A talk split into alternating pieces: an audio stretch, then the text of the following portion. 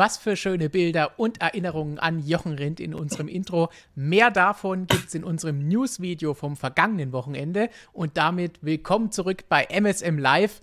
Herzliches Hallo an alle Formel 1-Fans, MotoGP-Anhänger und MSM-Freunde. An diesem Wochenende geht es wieder rund in der Formel 1 und in der MotoGP und vielen anderen Rennserien. Und genau darüber wollen wir natürlich wie immer hier mit euch diskutieren und eure Fragen beantworten.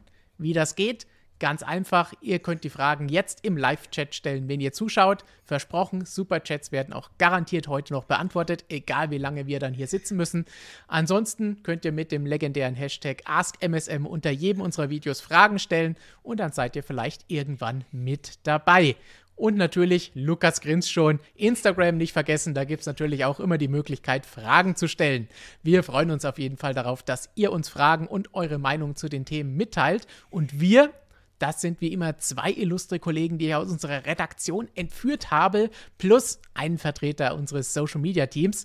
Und da geht's los mit unserem MSM Live Urgestein, unser Mann für MotoGP, Beinverletzungen und Fun Facts jeglicher Art. Markus Zerwigwald mal wieder unter uns. Danke für diese wunderschöne Vorstellung, Stefan. Freut mich wieder hier zu sein. Und ich entschuldige mich gleich mal für mein Lachen hier zu Beginn der Sendung. Aber wenn der Kollege Wunderlich da unten sich schon fast übergibt, weil er seine, seine Taste Arabiate dann habe ich leider keine andere Chance. Ja, sehr guten Start hingelegt. Keinerlei Positionen am Start verloren gerade eben. Wir müssen jetzt auf eine gute Strategie setzen, um uns wieder nach vorne zu kämpfen. Und da fängt natürlich unser Samuel an, aus unserer Formel 1-Redaktion herübergekommen, noch voller frischem Elan und Tatendrang, gerade eben erst begonnen den Tag hier bei uns. Wie sieht's aus bei dir? Ja, äh, gut. ich weiß nicht, ob ich noch so viel äh, oder so frisch bin heute, weil äh, ich war davor noch auf der Fahrt, bin jetzt hier im Eiltempo hergefahren, sage ich ja mal. Aber. Wie lange ja. brauchst du mit deinem Scooter von der FH in die Redaktion? Ja, mit dem Umweg, den ich gefahren bin, wahrscheinlich 40 Minuten. Aber. ja.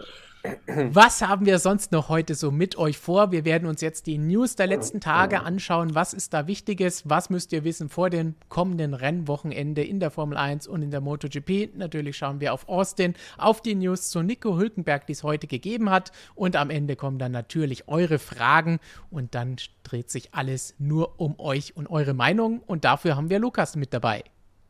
Genau, ich bin auch wieder mit dabei. Mein äh, Hirn funktioniert gerade nicht. Ich muss erstmal das von gerade eben verdauen. Ich habe mich nämlich schön ordentlich verschluckt, wie ihr vielleicht gesehen habt.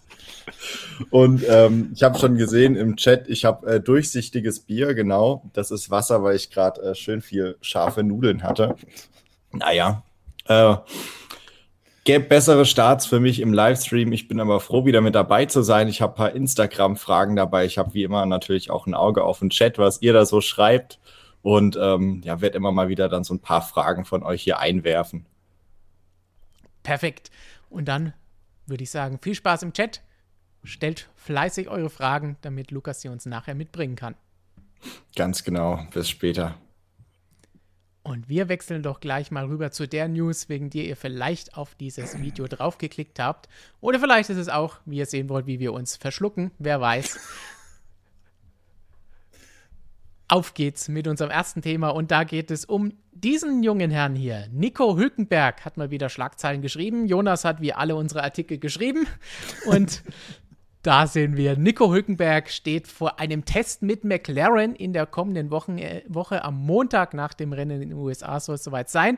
Und zwar einem IndyCar-Test. Kein Formel-1-Test, sondern ein IndyCar-Test mit dem Aero McLaren SP-Team in der IndyCar-Serie. Damit geht er so ein bisschen in die Fußstapfen von Romain Grosjean und auch Markus Eriksen, die aus der Formel 1 ja in die IndyCar-Szene gewechselt sind, dort auch durchaus erfolgreich waren. Eriksen hat diese Saison zwei Rennen gewonnen, Grosjean hat eine Pole geholt, Podiums geholt und für nächstes Jahr ins Andretti-Team aufgestiegen. Also durchaus erfolgreich gewesen und erfolgreicher, als man es vorher bei Haas sein konnte, würde ich jetzt mal ganz frech sagen. Und jetzt kommt vielleicht der nächste mit Nico Hülkenberg. Und er darf dann im Barber Motorsports Park in Alabama testen für das Team von Arrow McLaren. Und ja, dann könnte das vielleicht in Zukunft zu einem Indica-Engagement für Hülk führen. Denn bislang hat das Team schon seine Fahrer für nächstes Jahr bekannt gegeben. Oward und Felix Rosenquist kennen wir vielleicht auch noch aus der DTM und der Formel E, hat in der Formel E sogar E-Prix gewonnen, in der DTM mit Mercedes stark gewesen, ansonsten ein Allrounder, der überall schon los war. Oward kennen wir, Formel 1 im Simulator ist er schon bei McLaren gefahren und hat getestet, gerade letzte Woche. Nach dem Finale in Abu Dhabi soll er auch nochmal das richtige Auto testen, wurde Gesamtdritter in der IndyCar dieses Jahr. Die sollen auch beide nächstes Jahr für McLaren fahren. Aber vielleicht gibt es da noch ein drittes Auto. Bislang gab es das beim Indy 500. Aber für 2023 könnten Sie sich vorstellen, eine ganze Saison zu fahren und nächstes Jahr, wenn Sie den richtigen Fahrer finden, schon mal ein paar Rennen zu proben. Und jetzt kommen wir natürlich zu der Frage, könnte Nico Hülkenberg derjenige sein, der dieses Auto bekommt und dann in der Indica unterwegs ist. Markus, du hast Nico Hülkenberg jetzt auch über die Jahre verfolgt, vielleicht auch ein bisschen mit Abstand im Vergleich zu uns, die auch in der Formel 1 mehr mit ihm zu tun hatten, aber du bist auch großer Formel 1-Fan. Was hältst du allgemein von Nico Hülkenberg? Fangen wir mal ganz langsam an. Fangen wir mal ganz langsam an. Da möchte ich zuerst sagen, dass mir vorkommt, ich höre da so aus Maranello Fiorano rauf so eifersüchtige Geräusche, seit du das mit drei Autos angesprochen hast, aber vielleicht täusche ich mich da auch. Luca Montezemolo wird schon wissen, worum es geht. Äh, ne, Nico Hülkenberg, äh, ja, ich habe eine, ich würde sagen, eine geteilte Meinung zu ihm. Also, ich glaube, dass er schon in der Formel 1 irgendwie unter Wert geschlagen wurde. Also, ich glaube, dass mehr drinnen gewesen wäre für ihn in seiner Formel 1-Karriere, die wir ja wohl als beendet betrachten sehen können. Ähm, ich glaube, dass da schon mehr möglich gewesen wäre. Teilweise, glaube ich, ein bisschen Pech, teilweise hat er es auch selbst irgendwie vergeigt. Ähm, dennoch glaube ich im Endeffekt eben unter dem Strich, dass er ein bisschen unter Wert geschlagen worden ist. Deshalb würde ich, das ist so ein mögliches Indica-Engagement, also ich glaube, wir sind da jetzt ja schon noch ein paar Schritte davon weg, dass es wirklich zustande kommt. Äh, aber ich würde schon als eine, als eine gute Chance sehen für ihn irgendwie, seine Karriere doch noch, hm, wenn man sagen, relativ äh, versöhnlich abzuschließen, weil in der Formel 1 war es doch immer so ein bisschen so irgendwie, ja, zwar großes Talent, aber halt irgendwie ungekrönt, weil das Podium eben nie gelungen ist. Und ähm, ich glaube, wenn er da jetzt in Indycar noch ein paar Jahre einigermaßen erfolgreich fährt, in Kombination mit dem Le Mans-Sieg, dann kann er, glaube ich, trotzdem auf eine, auf eine sehr schöne Karriere zurückblicken im Endeffekt. Ja, also ich schließe da gleich an, weil, also ich muss dir absolut recht geben. Also Hülkenberg hat eigentlich eine super, der ist eigentlich, man weiß eigentlich, dass der ein talentierter Fahrer immer gewesen ist. Und äh, dazu muss ich gleich Werbung machen, ich weiß nicht. Äh, gleich fürs neue Magazin, weil da gibt's, wird was Kleines zu Hülkenberg kommen. Ich möchte jetzt nicht zu viel spoilern, aber äh, ähm, an sich Hülkenberg, äh, man hat das immer gesehen, der hat was drauf. Und immer wenn dann die Möglichkeit da war, sage ich mal, ein Podium zu kriegen oder vielleicht sogar einen Sieg zu bekommen, dann hat es irgendwie nicht funktioniert. Da war teilweise auch selbst schuld, das muss man dazu sagen. Aber er ist, äh, wie, wie Markus es gesagt hat, deutlich unter Wert geschlagen worden und äh, leider damit der Rekordhalter für die meisten Rennen in der Formel 1 ohne, einen, ohne ein einziges Formel 1-Podium.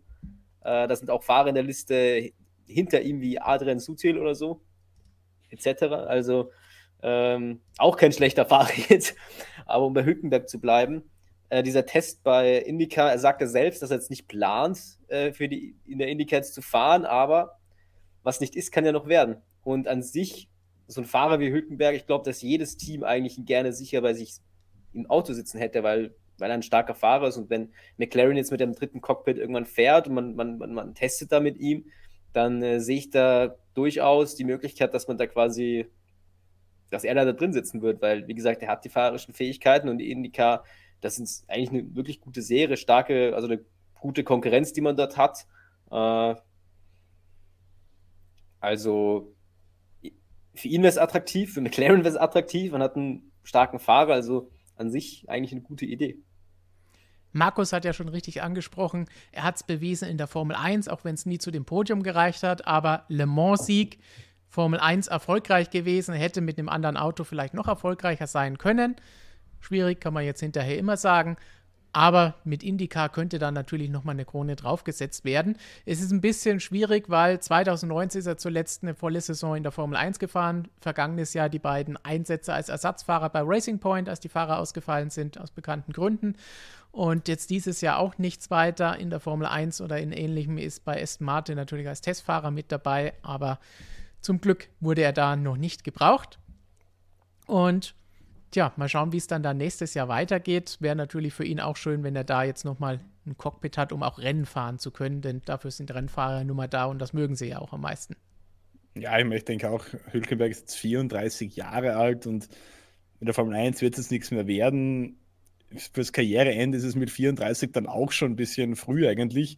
Ähm, was sind sonst die Alternativen? Le Mans hat er schon gewonnen, von dem ist jetzt wahrscheinlich Langstrecke-WM nicht die ganz große ähm, Herausforderung, der ganz große Reiz da. Ja, Formel E kennt man meine Meinung, glaube ich, eh, wenn man hier öfter mal vorbeischaut im, äh, im Livestream. Ja, früher war so die DTM irgendwie noch eine Anlaufstation, die ist jetzt auch weit von ihren Glanzzeiten entfernt. Also ich würde eigentlich auch die Indycars, die mit Abstand interessanteste und reizvollste Aufgabe für ihn sehen und würde es mal wieder cool finden, äh, einen Deutschen, ein großes Kaliber auch in der Serie zu sehen. Also ich müsste jetzt überlegen, wer der letzte Deutsche war oder ob da überhaupt mal ein Deutscher gefahren ist in der Indycar. Also würde ich von dem mal wieder cool finden, würde vielleicht auch der Serie in Europa wieder mal zu ein bisschen äh, ein paar mehr Zuschauern helfen. Also ich, ich sehe da eigentlich fast nur Gewinner, falls es dazu kommen sollte. Straßenbahn hat das gerade im Chat beklagt, dass Indycar ja aktuell in Deutschland recht wenig bei uns stattfindet.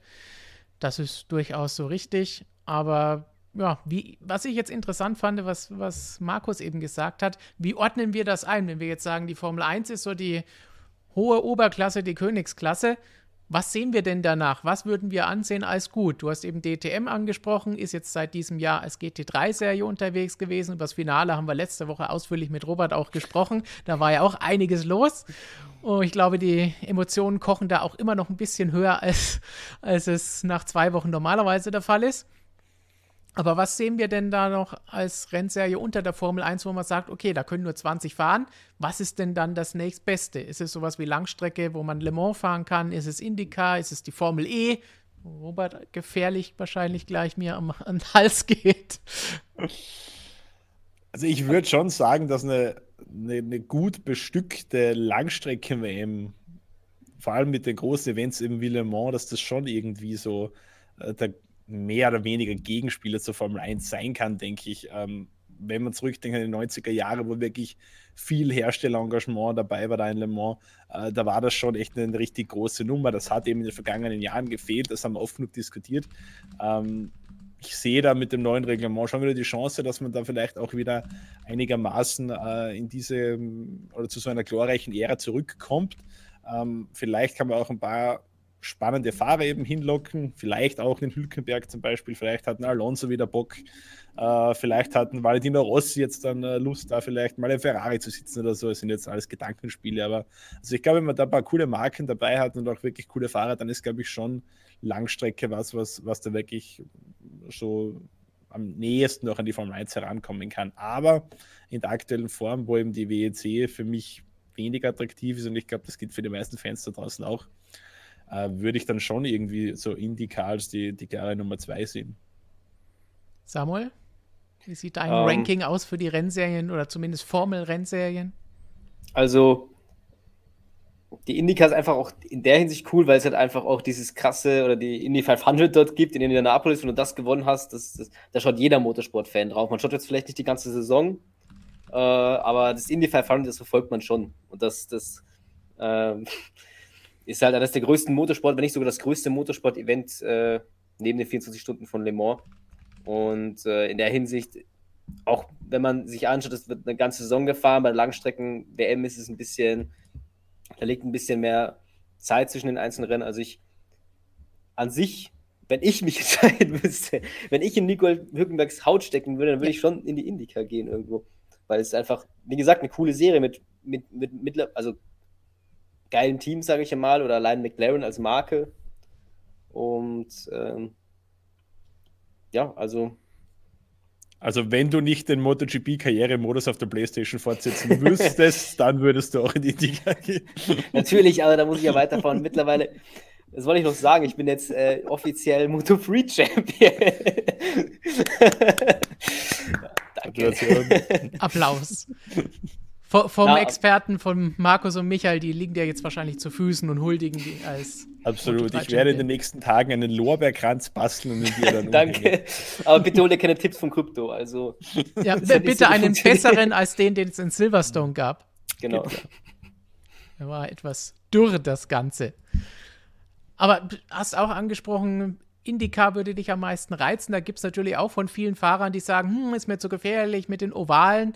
Wie, wie sehen wir diese Geschichte? Haben wir auch einige Fahrer, die jetzt sagen, hey, ich will dann nur auf Straßenkursen fahren oder nicht auf diesen Ovalen. Ich glaube nicht, dass Hülkenberg so jemand ist, der deswegen quasi nur sagt, ich steige jetzt die Oval, also ich mache jetzt die Ovalrennen nicht und wie ein Grosjean, der mittlerweile, glaube ich, auch sich dazu entschieden hat, es doch zu machen.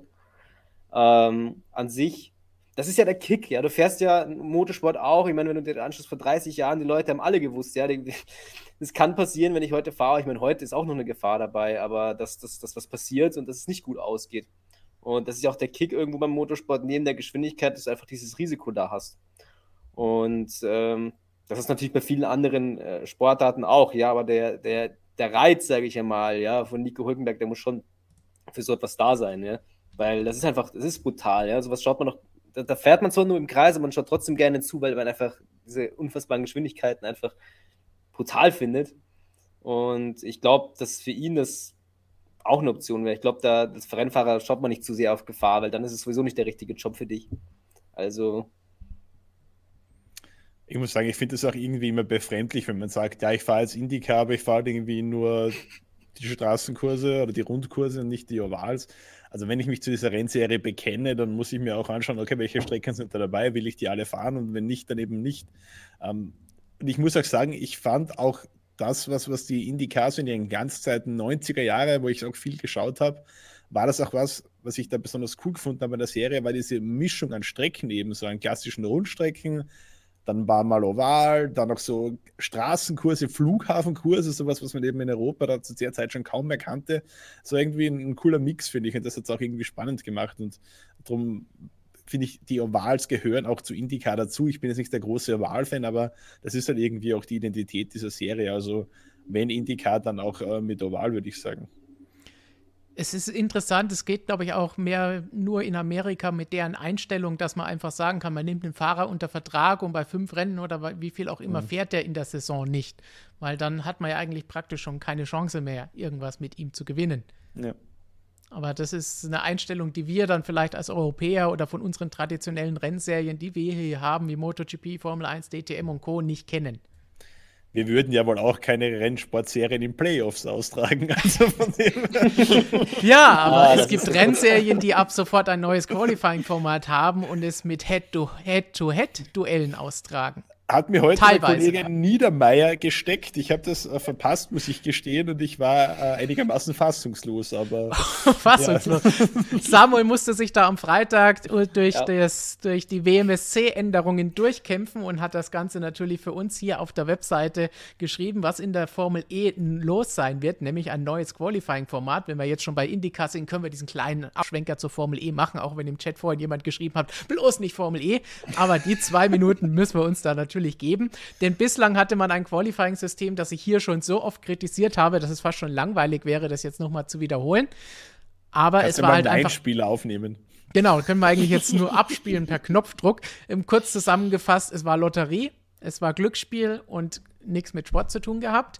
So ein bisschen davon behalten sie, was ich nicht verstehe. Es sind immer noch zwei Gruppen, aber nicht mehr vier Gruppen, aber zwei Gruppen, die antreten, was wiederum bedeutet, sie haben unterschiedliche Bedingungen, Streckenverhältnisse, Wetterverhältnisse, was ja schon ein Problem war bislang. Aber dann aus diesen jeweiligen Gruppen kommen die ersten vier weiter. Und dann haben wir acht Fahrer, die eben loslegen im Viertelfinale, Halbfinale, Final-Turnierstil gegeneinander fahren und weiterkommen. Und da hat sich Samuel so richtig durchgekämpft. Und wie hast du das Ganze gefunden? Also, nachdem du erstmal gejubelt hast, dass du fertig bist damit. Äh, das war schon äh, sehr, sehr heftig, sich das durchzulesen, versuchen zu verstehen, was da jetzt eigentlich gemeint ist. Also ich bin da wirklich gesessen mit dem Blog und habe versucht, die Szenarien irgendwie durchzugehen. Am Ende hat es funktioniert. Äh, das Ding ist, also, du hast es ja schon schön erzählt, wie das ist mit dann zwei Gruppen, dann die besten vier Fahrer steigen jeweils auf, dann treten der erste gegen den vierten der anderen Gruppe an, andersrum genauso. Und der zweite gegen den dritten. Und dann geht das so weiter bis ins Finale. Und meine Lieblingsregel oder meine Lieblingssache an diesem neuen Qualifying ist ja, Aufpassen. nämlich aufpassen, dass ähm, der Fahrer, der das Finale gewinnt, oder sagen wir so, die Fahrer, die die restlichen Fahrer aus den zwei Gruppen, die ersten vier steigen ja auf, der Rest hat ja auch seine, haben sich auch ihre Zeiten gedreht. Je nachdem, der eine ist der neun schnellste, der zehn schnellste geworden. Aber wer dann letztlich quasi die bessere Seite bekommt, also neunter oder zehnter wird, also den ungeraden Startplatz hängt davon ab, wer das Finale gewinnt. Nämlich der Fahrer, aus dem der Finalsieger stammt, der darf auf der ungeraden Seite starten. Hm. Der zweite aus dem Finale, absolut also der, der Verlierer im Finale, der aus diesem Gruppenstand, der muss quasi jeweils die Fahrer von der geraden Seite starten, was oft die unbeliebtere Seite ist, weil sie oft schmutziger ist. Also das ist, ich habe es Wenn- versucht jetzt so ein bisschen zu erklären. Es, es ist ein Wenn du bisschen das so aber- erklärst, du hörst dich ein bisschen an wie Edmund Stoiber, als er damals über den Transrapid gesprochen hat. da steigen sie ja quasi schon am Münchner Hauptbahnhof mit dem Flieger. So, so logisch hat das jetzt auf mich ungefähr gewirkt, muss ich sagen. Wie lange soll Aber das das ist ganze. Spektakel denn eigentlich dauern? Weiß man das? Das Ähm, klingt irgendwie sehr langwierig. Ich glaube, es dauert ein bisschen länger als das ursprüngliche Qualifying, meine ich. Also, Bislang war, war man ja gar nicht so lang, weil viele Unterbrechungen auch waren zwischen den ganzen Sessions, weil es ja sehr viel mehr Sessions waren und am Ende noch das Einzelqualifying, das Shootout. Aber an dem Punkt bin ich ausgestiegen, nicht im Sinne von, ich verstehe es nicht, sondern im Sinne von, ich verstehe es nicht, wie können die das machen? Da, weil sie wurden von ihren Fahrern, von ihren Teams, von allen Zuschauern, von uns kritisiert für das Qualifying, das Lotteriespiel ist. Und jetzt vergeben sie die Startplätze, die hinteren Startplätze danach, ob man aus der Gruppe des Gewinners kommt oder aus der Gruppe des Verlierers des Finals. Hä? Hast du nicht damit gerechnet? Ne? Nein, das stimmt. Das ist ein Plot-Twist, mit dem ich nicht gerechnet habe. Ja? da hat sich die Formel E mal wieder was ganz Besonderes einfallen lassen, das muss man so sagen. Oder die, Ja, Schamalan Ja, also- würdig, würde ich mal sagen, das Ganze. Allerdings der nicht ganz so Sporting guten Director. Filme. Also für jeden, der das quasi nochmal sich vertiefend anschauen möchte, in dem Artikel kann man das, also da habe ich sogar noch ein Beispiel eingebaut, äh, um das Löblich. alles möglichst gut äh, quasi darzulegen. Ähm, nach dem sollte man eigentlich dann durchblicken, wenn man das gelesen hat. Wenn man unsere Erklärung hier noch nicht verstanden hat, aber Und wegen solcher Regeln sehen wir Formel E aktuell hinter Indica, wenn ich unsere Argumentation eben wieder zurückklicke. Ja, nicht nur deswegen, aber auch, ja. Gut, schauen wir uns uns einmal vorgeworfen, dass ich vom E-Hater bin. Ich sage jetzt nichts mehr dazu. Genau, schau, wir, wir, wir haten ja nicht, es kann ja trotzdem spannend sein. Ich finde nur, das ist wieder so ein Punkt, wo ich sage, das ist Glücksspiel und das hat mit Sport nichts zu tun. Ansonsten auch die e Formel E-Rennen, die E-Prix bislang, habe ich ja jedes Mal gesagt, hey, das ist super spannend, unterhaltsam, soll sich jeder mal anschauen, aber nicht damit erwarten, dass das sportlich Sinn ergibt. Und ich fürchte, das geht in die Richtung, aber ansonsten ist das was für all diejenigen, wie auch unseren Flo, der immer sagen, hey, ich will Einzelqualifying, ich mag Single-Lab-Qualifying. Das gibt es hier in einer Art Head-to-Head-Sache. Interessant, das mal anzuschauen. Hinterher sind wir schlauer, aber diese eine Sache, die hat mich gestört. jetzt kannst du überlegen, ist es, was ist jetzt mehr Glück? Was ist jetzt, äh, ist das jetzt doch ein bisschen, sage ich mal, sportlicher als das andere gewesen? Das ist eine Philosophiefrage. Ja, für die Wäre Vorderen ja. Für die ersten acht ja, aber für die anderen ist es eher schwierig. Wie wär's mal mit einer Sondersendung über die dümmsten Qualifying-Formate, die es jemals gegeben hat im Motorsport? Also. Knockout-Qualifying, eine Perle. In der Formel 1 haben wir da schon einiges erlebt in den letzten zehn Jahren. Also da gibt es durchaus gute Sachen. gute mein. Lieblingsding muss ich jetzt erwähnen. Christian, wenn er sich es anhört, wird jetzt schon wieder sagen, jetzt kommt der schon wieder damit. Aber dieses One-Lap-Qualifying hatten wir ja, aber in der doppelten Form, wo sie zuerst entgegen der WM-Reihenfolge gestartet sind und gleich hinterher dann in der da ausgefahrenen Reihenfolge. Wo wir dann in Silverstone, wo der Regen gedroht hat, hatten Fahrer, die sich absichtlich am Anfang gedreht haben, damit sie äh, gleich am Anfang fahren und nicht, wenn es vielleicht regnet. Sensationell, bitte mehr davon. Aber wie das ist ein Spielchen irgendwie. So hat das Spaß gemacht. Gut, haben wir noch was über Hülk zu sagen, bevor uns Gigi schimpft? Dass wir hier einfach über IndyCar und Formel E diskutieren und nicht über Hülk. Also bevor Gigi schimpft, würde ich sagen, sensationeller Fahrer, Hülkenberg. Legende. Hey, Hülk, Hülk for America, auf jeden Fall. Soll er machen. Indica finde ich gut. Mein Wir wollen ihn auf jeden. Fall ich, ich denke, wir können uns darauf einigen, wir wollen ihn einfach wieder Rennen fahren sehen. Jo. Ja. Obwohl, ich, obwohl ich sagen muss, ich würde ihn ungern als äh, Servus-TV-Experte verlieren. Ich finde, er macht einen hervorragenden Job. Äh, ich war zunächst skeptisch, weil wir in Österreich ja an das Duo mit Hausleiten und Wurz sehr gewohnt sind. Das ist auch sehr, ja, ein sehr gut machen, finde ich. Äh, aber Nico Hülkenberg ebenfalls großartig. Äh, toller Job, den er da macht als Servus-TV-Experte. Dann werfen wir noch einen kleinen Blick in den Chat, wo es auch heißt, Hulk, ein sehr, sehr sympathischer Rennfahrer und voll beliebt. Hülkenberg ist ein super Fahrer, aber leider ein Opfer der Paydriver, die wir aktuell in der F1 haben. Gut, da müssen wir aber, was Kieskauer hier sagt, nochmal einen kleinen Blick zurückwerfen, was wir schon oft hier gesagt haben. Ich glaube sogar letzte Woche auch oder vorletzte Woche. So viele Paydriver in der Formel 1 haben wir jetzt nicht, die super schlecht wären. Also wir haben das Niveau über die letzten Jahre so gesteigert, dass da eben nicht mehr solche Paydriver dabei sind, wie wir sie vor 15, 20, 25 Jahren hatten, wo man wirklich sich fragen musste, warum sind die da? Oder warum wir Fahrer hatten, für die eine 107%-Hürde eingeführt wurde. Darüber sprechen wir heute gar nicht mehr, weil da natürlich keiner mehr da hinkommt, außer fliegt auf der ersten Runde ab und hat deswegen keine Zeit. Aber es ist ja nicht so, dass da einer sieben Sekunden hinterherfährt oder sowas. Was es früher gegeben hat. Also ich meine, wen würden wir jetzt als Paydriver klassifizieren? Ich würde mal sagen, Stroll Latifi in der aktuellen Formel 1, oder? Ähm, ja, ich meine, die sind jetzt keine, keine Superstars, aber die sind jetzt auch, ja, ich würde mal sagen, Mittelfeld, Latifi vielleicht hinteres Mittelfeld, wie immer genau auch sehen, sehen mag. Also die sind jetzt definitiv nicht so, dass man sagt, die haben nichts in der Formel 1 verloren. Ja. Ob sie dort wären ohne ihr Geld, ja, sei mal dahingestellt, aber ja, das, also das ist halt mal im Motorsport so, oder generell im modernen Sport mittlerweile Geld regiert die Welt. Ja. Ähm, damit muss man sich auch abfinden. Und ich sage mal, wenn es zwei von 20 Fahrern sind, ich glaube, dann, dann kann man da damit auch leben. Ich habe da letzte Woche ja auch eine, eine Lanze für Nikita Mazepin ge gebrochen, der quasi wahrscheinlich ah, das große vergessen. Beispiel ist. ähm, aber auch da habe ich letzte Woche gesagt, hallo, er hat Formel 2 Rennen gewonnen, er ist schon er hat natürlich Geld mitgebracht, aber er hat auch ein bisschen sportlich was bewiesen. Es gab schon viel Schlimmeres.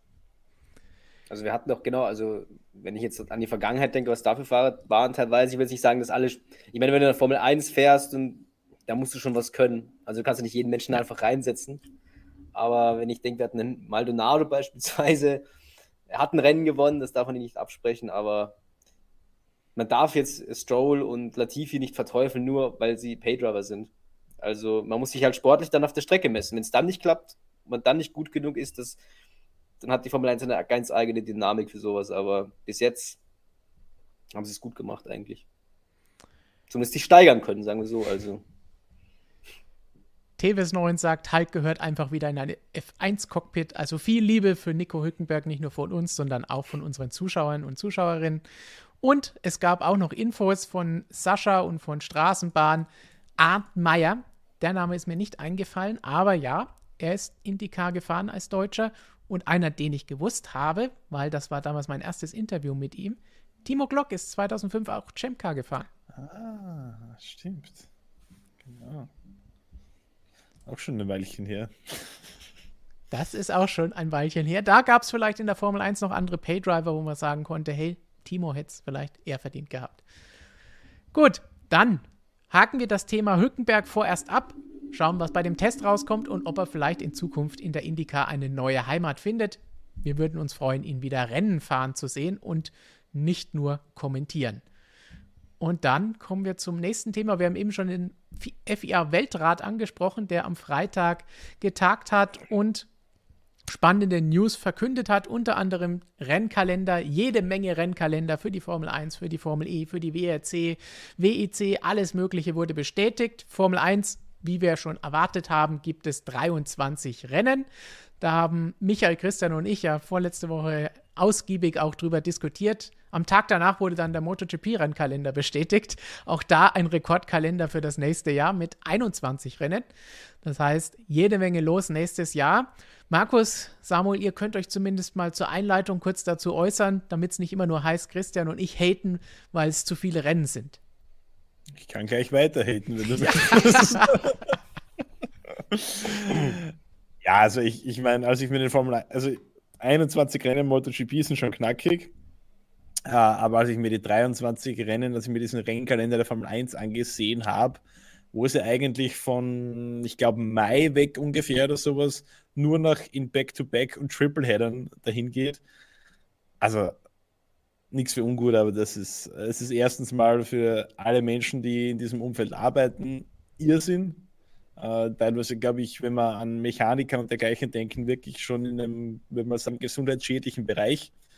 Ähm, das ist das eine. Und zum Zweiten auch für die Fans. Also ich habe mir auch die Kommentare auf dem, auf dem offiziellen Instagram-Account der Formel 1 drunter so durchgelesen.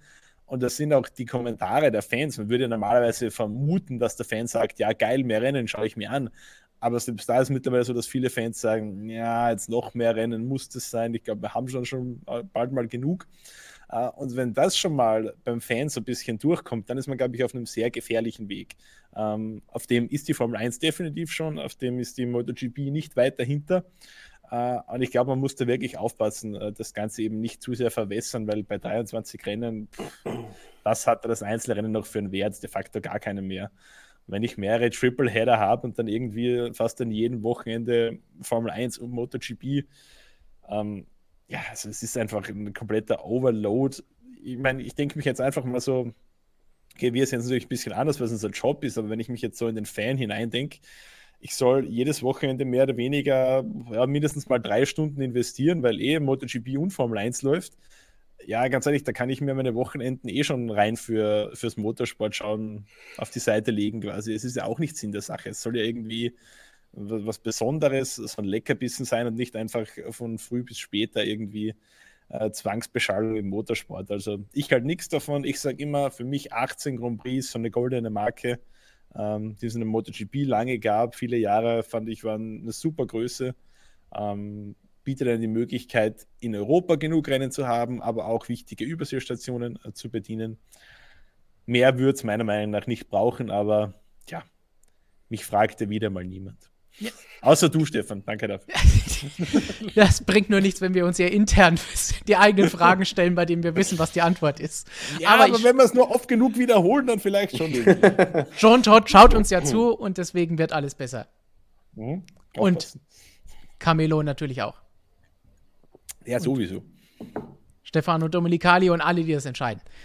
Und vor allen Dingen auch Simon Greiderer, der sagt, 18 bis 19 wären super, dem würde ich mich anschließen. Mit 19 hat man ja auch vor Jahren schon gesagt, oh, Rekordkalender und viel zu viel.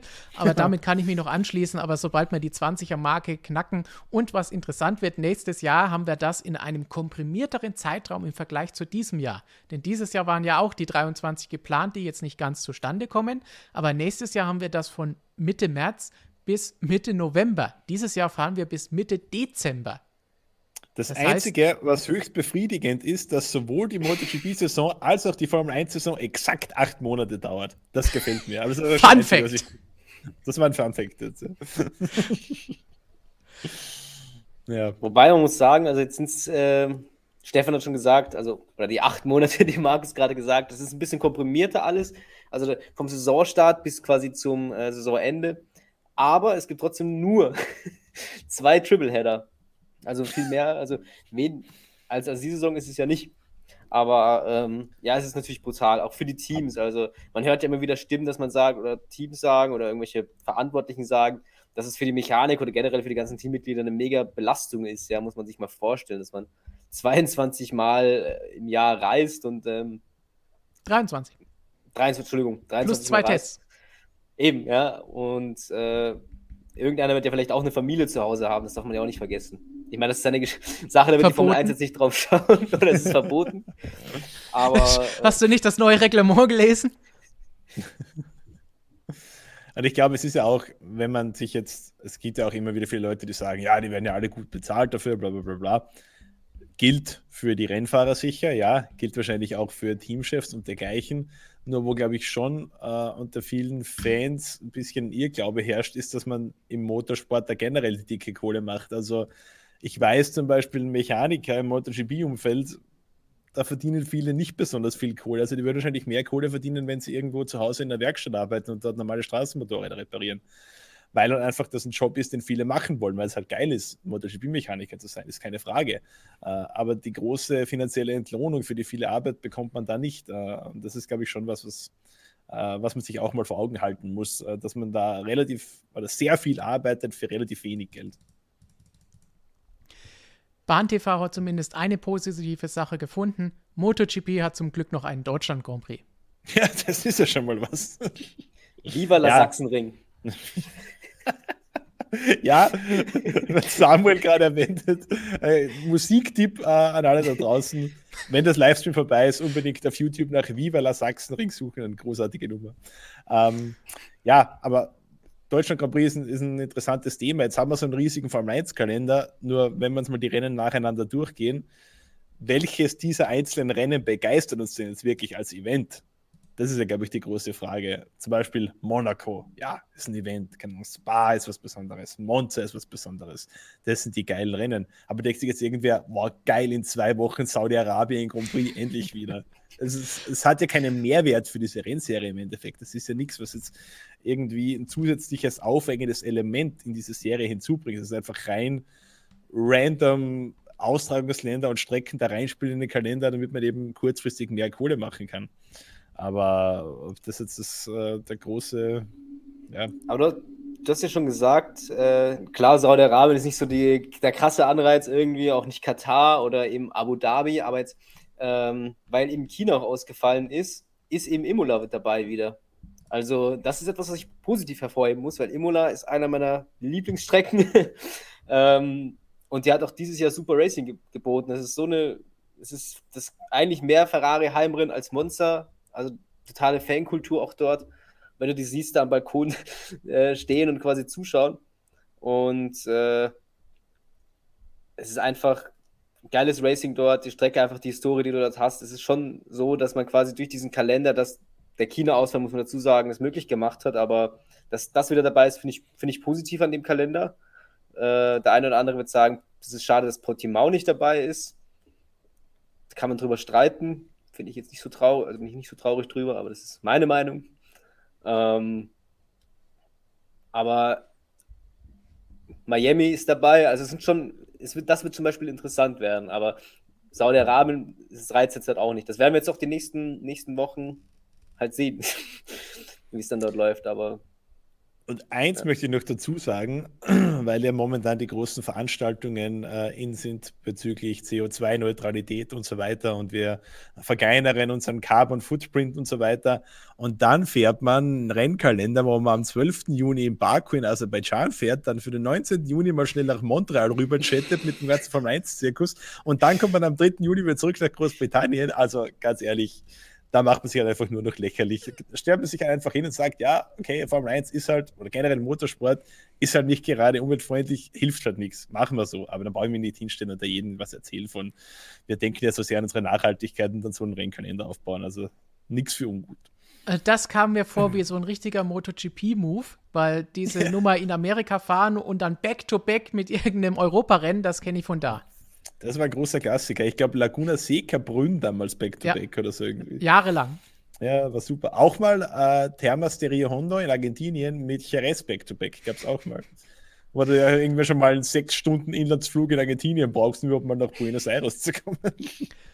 Ja, das hat sich Christian ja auch schon drüber gefreut, weil von Mexiko ähm, dieses Jahr dann runter nach Brasilien und dann weiter nach Katar ist auch eine spannende Geschichte, weil Mexiko, Interlagos ist gar nicht so nah, wie man es denken würde. Das glaube ich sogar, ja. Aber schauen wir uns nochmal den Kalender hier an. Wir haben es eben schon gesehen in unserer anderen News, die wir eben eingeblendet hatten.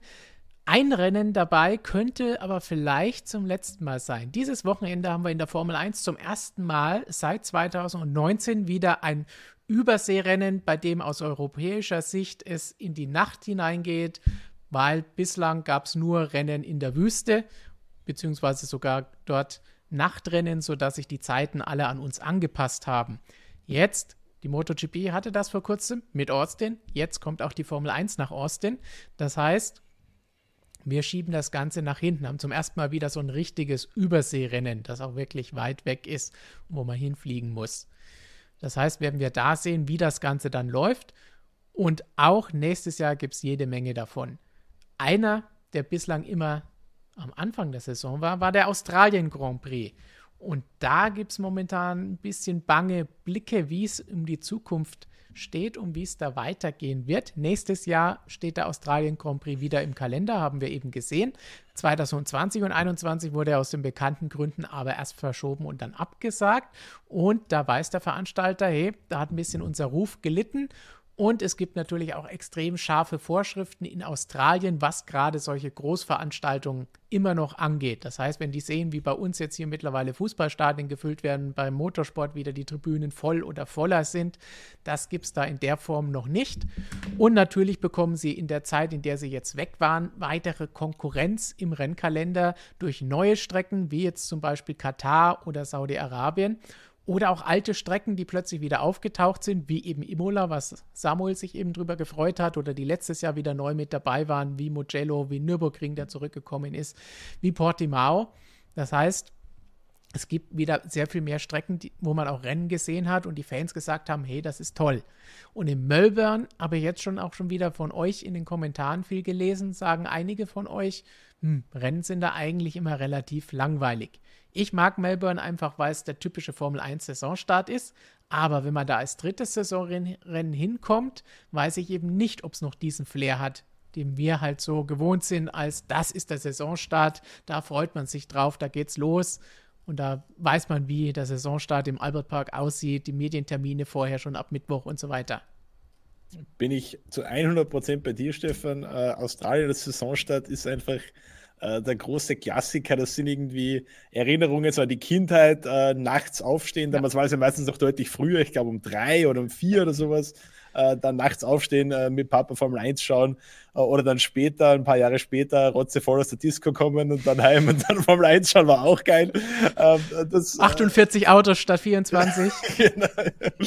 also das war, das war super und ich, also irgendwie ist immer so das besondere Kribbeln so vor dem ersten irgendwie Australien, das, das, passt irgendwie immer, das ist geiles Wetter und da, bei uns ist noch so Winter und dann schaut man da gerne mal rüber auf die andere Seite der, der Erdkugel. Also Australien als Saisonstart finde ich genial.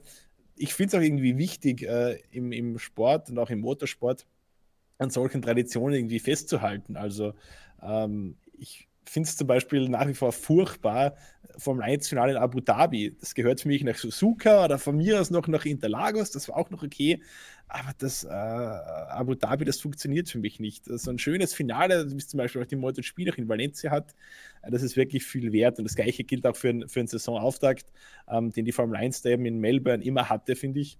Äh, deshalb würde ich das ungern ähm, an einer anderen Stelle sehen. Okay, nächstes Jahr ist es eh schon so ein äh, ja, wie du sagst, das Racing ist meistens nicht besonders in Melbourne. Wenn es dann eben auch nicht mehr diesen Sonderstatus als Saisonauftakt hat, ist es wahrscheinlich ein mehr oder weniger entbehrliches Event. Aber ja, tut mir ein bisschen weh, weil ja, Australien irgendwie einfach, diese Australien Grand Prix hat äh, einen besonderen Platz für mich irgendwie.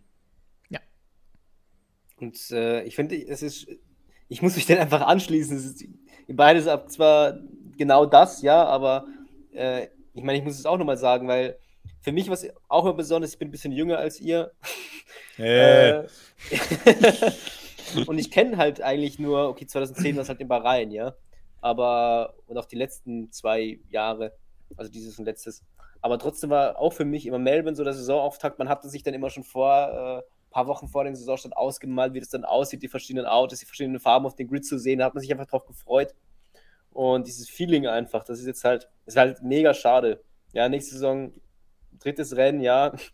Geil waren die Rennen meistens nicht, das muss man schon so sagen, aber es, es ist halt dieser Flair, dieses Feeling, dieses jetzt geht's los. Und ähm, hoffen, hoffen wir natürlich, dass es im Kalender bleibt. Ich meine, der CEO der Strecke zeigt sich ja relativ optimistisch, dass man erfahren wird, auch nächstes Jahr, auch wenn es diese, dieses Jahr nicht geklappt hat. Aber äh, schauen wir mal, was da rauskommt. Wie wir sagen, abwarten. Abwarten. Nicht, nicht schauen wir Entschuldigung, mal. Das ich ist, das ist Ballsport, im Motorsport sagt man abwarten. Ich glaube, mit Abwarten haben die Leute in Melbourne ja jetzt relativ viel Erfahrung, nachdem ja. sie seit 270 Tagen oder so im Lockdown sind. also vor dem Hintergrund habe ich ja sowieso so ein bisschen meine Zweifel, ob das überhaupt was wird jetzt nächstes Jahr. Also ich habe jetzt gelesen, es gibt schon erste Öffnungsschritte irgendwie in Melbourne und in der Region ja. Victoria, da generell aber wir haben halt auch gesehen in den vergangenen Monaten oder eineinhalb Jahren, äh, wie hardcore die Australier da echt teilweise drauf sind. Und ja, sie scheinen jetzt schon eine ganz gute Impfquote zu haben. Aber wenn man sich anschaut, jetzt sind gerade mal, ich glaube, vor einer Woche oder so, da erste Lokale geöffnet worden und erste Museen und so weiter, aber noch mit extrem geringen Kapazitäten. Also das sind wir noch relativ weit hinter dem zurück, was wir in Europa jetzt schon erlebt haben. Eben. Also ähm, ob das jetzt, ob der Kurs da so klar vorgezeichnet ist schon für die Australier mit was 50.000 Zuschauern oder was der, der CEO da von der Australian ja. Grand Prix Corporation rechnet, ah, da habe ich noch so meine Zweifel, muss ich sagen. Also ganz ehrlich, würde ich mich jetzt noch nicht darauf verlassen, dass wir Australien 2022 überhaupt im Rennkalender sind. Er, er versucht es positiv zu sehen, weil ich habe im Chat jetzt auch schon öfter die Frage gesehen, Sie können die Zeit nutzen für den Umbau, der ja auch stattfindet. Oder Umbau ist vielleicht ein bisschen hochgegriffen, die Modifikationen an der Rennstrecke, die es gibt. Und dann hoffen wir, dass wir das auch nochmal sehen werden, wie sich das Ganze mit Formel 1 Autos auswirkt auf das Rennen und auf die Strecke. Gut, dann kommen wir auf eine Strecke, bei der muss, glaube ich, auch ein bisschen nicht umgebaut werden, aber andere Dinge an der Strecke verändert werden bis nächstes Jahr auf jeden Fall die MotoGP kommt. Wir sprechen jetzt über das kommende Rennwochenende und da geht es natürlich um den großen Preis der USA in Austin auf dem Circuit of the Americas, wo Markus erst vor kurzem natürlich die MotoGP gesehen hat und da waren die Fahrer alles andere als amused darüber. Die Formel 1 kehrt zum ersten Mal seit 2019 nach Austin zurück, seit 2012 wird dort gefahren. Letztes Jahr aus bekannten Gründen auch dort kein Rennen stattgefunden. Und es wird heiß an diesem Wochenende in Austin. Nicht nur im WM-Kampf, sondern auch was die Temperaturen angeht. Über 30 Grad werden für alle drei Tage vorausgesagt. Eine Hitzeschlacht. Bisschen kühler vielleicht mit dem ganz kleinen Regenrisiko am, uh, was ist das denn? am, am Samstag. Wir haben hier coole Sachen auf unserer Webseite. Da seht ihr mal, was ihr euch alles sichern könnt, wenn ihr immer auf motorsportmagazin.com lest. Ich wollte nur das Bild groß machen. So, und da wird's heiß und heiß ist für den Asphalt natürlich auch immer so eine Geschichte und der Asphalt, Markus, mit dem müssen wir jetzt mal anfangen, denn das ist das mhm. Dauersorgenkind in Austin, vor allem für die MotoGP und die Zweiräder, aber mal schauen, wie es jetzt für die Formel 1 wird. Ja, also äh, so drastische Worte von MotoGP-Fahrern über eine Rennstrecke wie an dem Austin-Wochenende habe ich, glaube ich, bis jetzt noch nie gehört. Ähm, da sind Worte gefallen wie, es ist ein Witz hier zu fahren, es ist lächerlich, es ist eine Motocross-Strecke äh, und so weiter. Also wirklich in einem desaströsen Zustand, dieser Circuit of the Americas, muss man sagen. Ähm, es wird immer von Bodenwellen, von Bumps gesprochen. Tatsächlich ist aber es aber ein bisschen was anderes als diese Bodenwellen, von die wir normalerweise auf Rennstrecken reden. Was eine Bodenwelle normalerweise auf einer Rennstrecke ist, vor allem auf den Rennstrecken, wo auch die Formel 1 fährt, ist ja meistens, dass einfach durch das Gewicht des Autos und durch das Anpressdruck der Asphalt mehr oder weniger so aufgeschoben wird und dann stehen eben diese leichten Wellen. Das ist eine Bodenwelle normalerweise auf einer Rennstrecke. Was da aber in Austin passiert, ist, dass sich der Untergrund bewegt. Die ganze Rennstrecke steht auf einem relativ lehmigen Boden und dieser Boden ist eben nie ruhig, der ist nie statisch, der bewegt sich immer äh, und senkt sich mal ab oder steht da mal ein bisschen auf und dann stehen wirklich richtige Absätze in der Strecke. Also äh, wurde an dem Rennwochenende ganz schön erklärt von, von einigen Fahrern. Ähm, eine normale Bodenwelle auf einer Rennstrecke, da sprechen wir circa von der Fingerbreite. Eine große sind zwei Finger und hier in Austin sprechen wir teilweise von dem. Also man hat es wirklich schön gesehen, vor allem mit diesen ersten Kurvengeschlängel, wo wirklich de facto das Sprünge waren. Äh, wunderschönes Foto auch in unserer neuen Printausgabe von Marc Marquez, wie der da mit beiden Rädern in der Luft äh, runterspringt. Kurve 9 ist das, glaube ich. Äh, ja, für MotoGP beinahe unfahrbar teilweise. Die Fahrer haben auch wirklich über heftige Schmerzen beim Fahren geklagt, also Kopfschmerzen, Rückenschmerzen, Nackenschmerzen, weil sie wirklich derart heftige Schläge abbekommen haben. Bin sehr gespannt, wie es für die Formel 1 sein wird an diesem Wochenende. Ähm, Formel 1 Auto ist jetzt auch nicht gerade weich abgestimmt. also äh, werden die Jungs auch ordentlich Schläge kassieren. Ob sich das Problem jemals lösen lässt, ich wage es zu bezweifeln. Den Untergrund wird man nicht ändern können. Äh, so eine Strecke mit, was hat Austin, knapp sechs Kilometer, glaube ich, ähm, die jedes Jahr neu zu asphaltieren, wird auch schwierig. Also ja, ich bin mal sehr gespannt, wie man das in den nächsten Jahren anlegen wird. Ja, da haben wir die wunderschöne Aufnahme vom großartigen Ronny Lekel. Da sieht man dann wunderbar, wie beide Räder hier in der Luft waren. Wer sich es genau anschauen will, findet es in unserer neuen Ausgabe, wie Markus eben schon gesagt hat. Das hier nochmal die komplette Strecke in Austin, wie wir sie kennen. Und dann müssen wir mal schauen, wie die Teams an diesem Wochenende damit klarkommen, auch was das Setup angeht. Das war zuletzt ja durchaus eine Nummer, weil wir haben dieses Jahr schon oft erwähnt, am Freitag eine ganze Stunde Training weniger was den Teams dann durchaus zu schaffen machen kann, wenn sie mit irgendetwas nicht ganz zurechtkommen. Bei Red Bull gab es da ja zuletzt auch öfter mal Probleme, gerade am Freitag. Und wenn sie am Freitag nicht richtig ins Training reingekommen sind und erstmal am Setup rumbasteln mussten, dann hat sich das durch das Wochenende durchgezogen, weil so einen Rückstand kann man dann nur ganz schwer aufholen. Das könnte also vielleicht an diesem Wochenende nochmal für ein bisschen Verschiebungen sorgen und für ein bisschen Action. Jetzt kommt natürlich die nächste Frage abseits des Wetters und der Bodenwellen. Wer ist denn jetzt der Favorit an diesem Wochenende? Wenn man die Statistik anschaut, die wir auch eben hier gerade gesehen haben, dann ist es relativ einfach, weil Austin war schon immer Hamilton-Land. Er hat dort fünfmal insgesamt gewonnen. Mercedes hat fünf der letzten sechs Rennen, also von den sechs Rennen seit 2014 in der Hybrid-Ära, fünf gewonnen. Insgesamt haben in Austin nur drei andere Fahrer als Lewis Hamilton überhaupt gewonnen, seit 2012 dort gefahren ist. Wird Vettel, Räikkönen und Bottas. Also das ist ganz klar auf dem Papier Mercedes-Land. Wie es dann jetzt ansonsten aussieht, muss man natürlich schauen an diesem Wochenende. Aber Red Bull hat ja nach dem letzten Rennen schon wieder gewarnt, Sorgen Mercedes Topspeed bis zu 20 km/h auf den Geraden schneller gewesen. Das könnte hier genauso ein Faktor sein. Hamilton-Faktor noch dazu. Ist Hamilton jetzt der Titelfavorit, Samuel? Gute Frage. Ähm, du hast es ja schon mit dem Motor angesprochen. Red Bull ist da so ein bisschen skeptisch. Man hat doch eine Anfrage an die FIA gestellt, die hat sich das angesehen.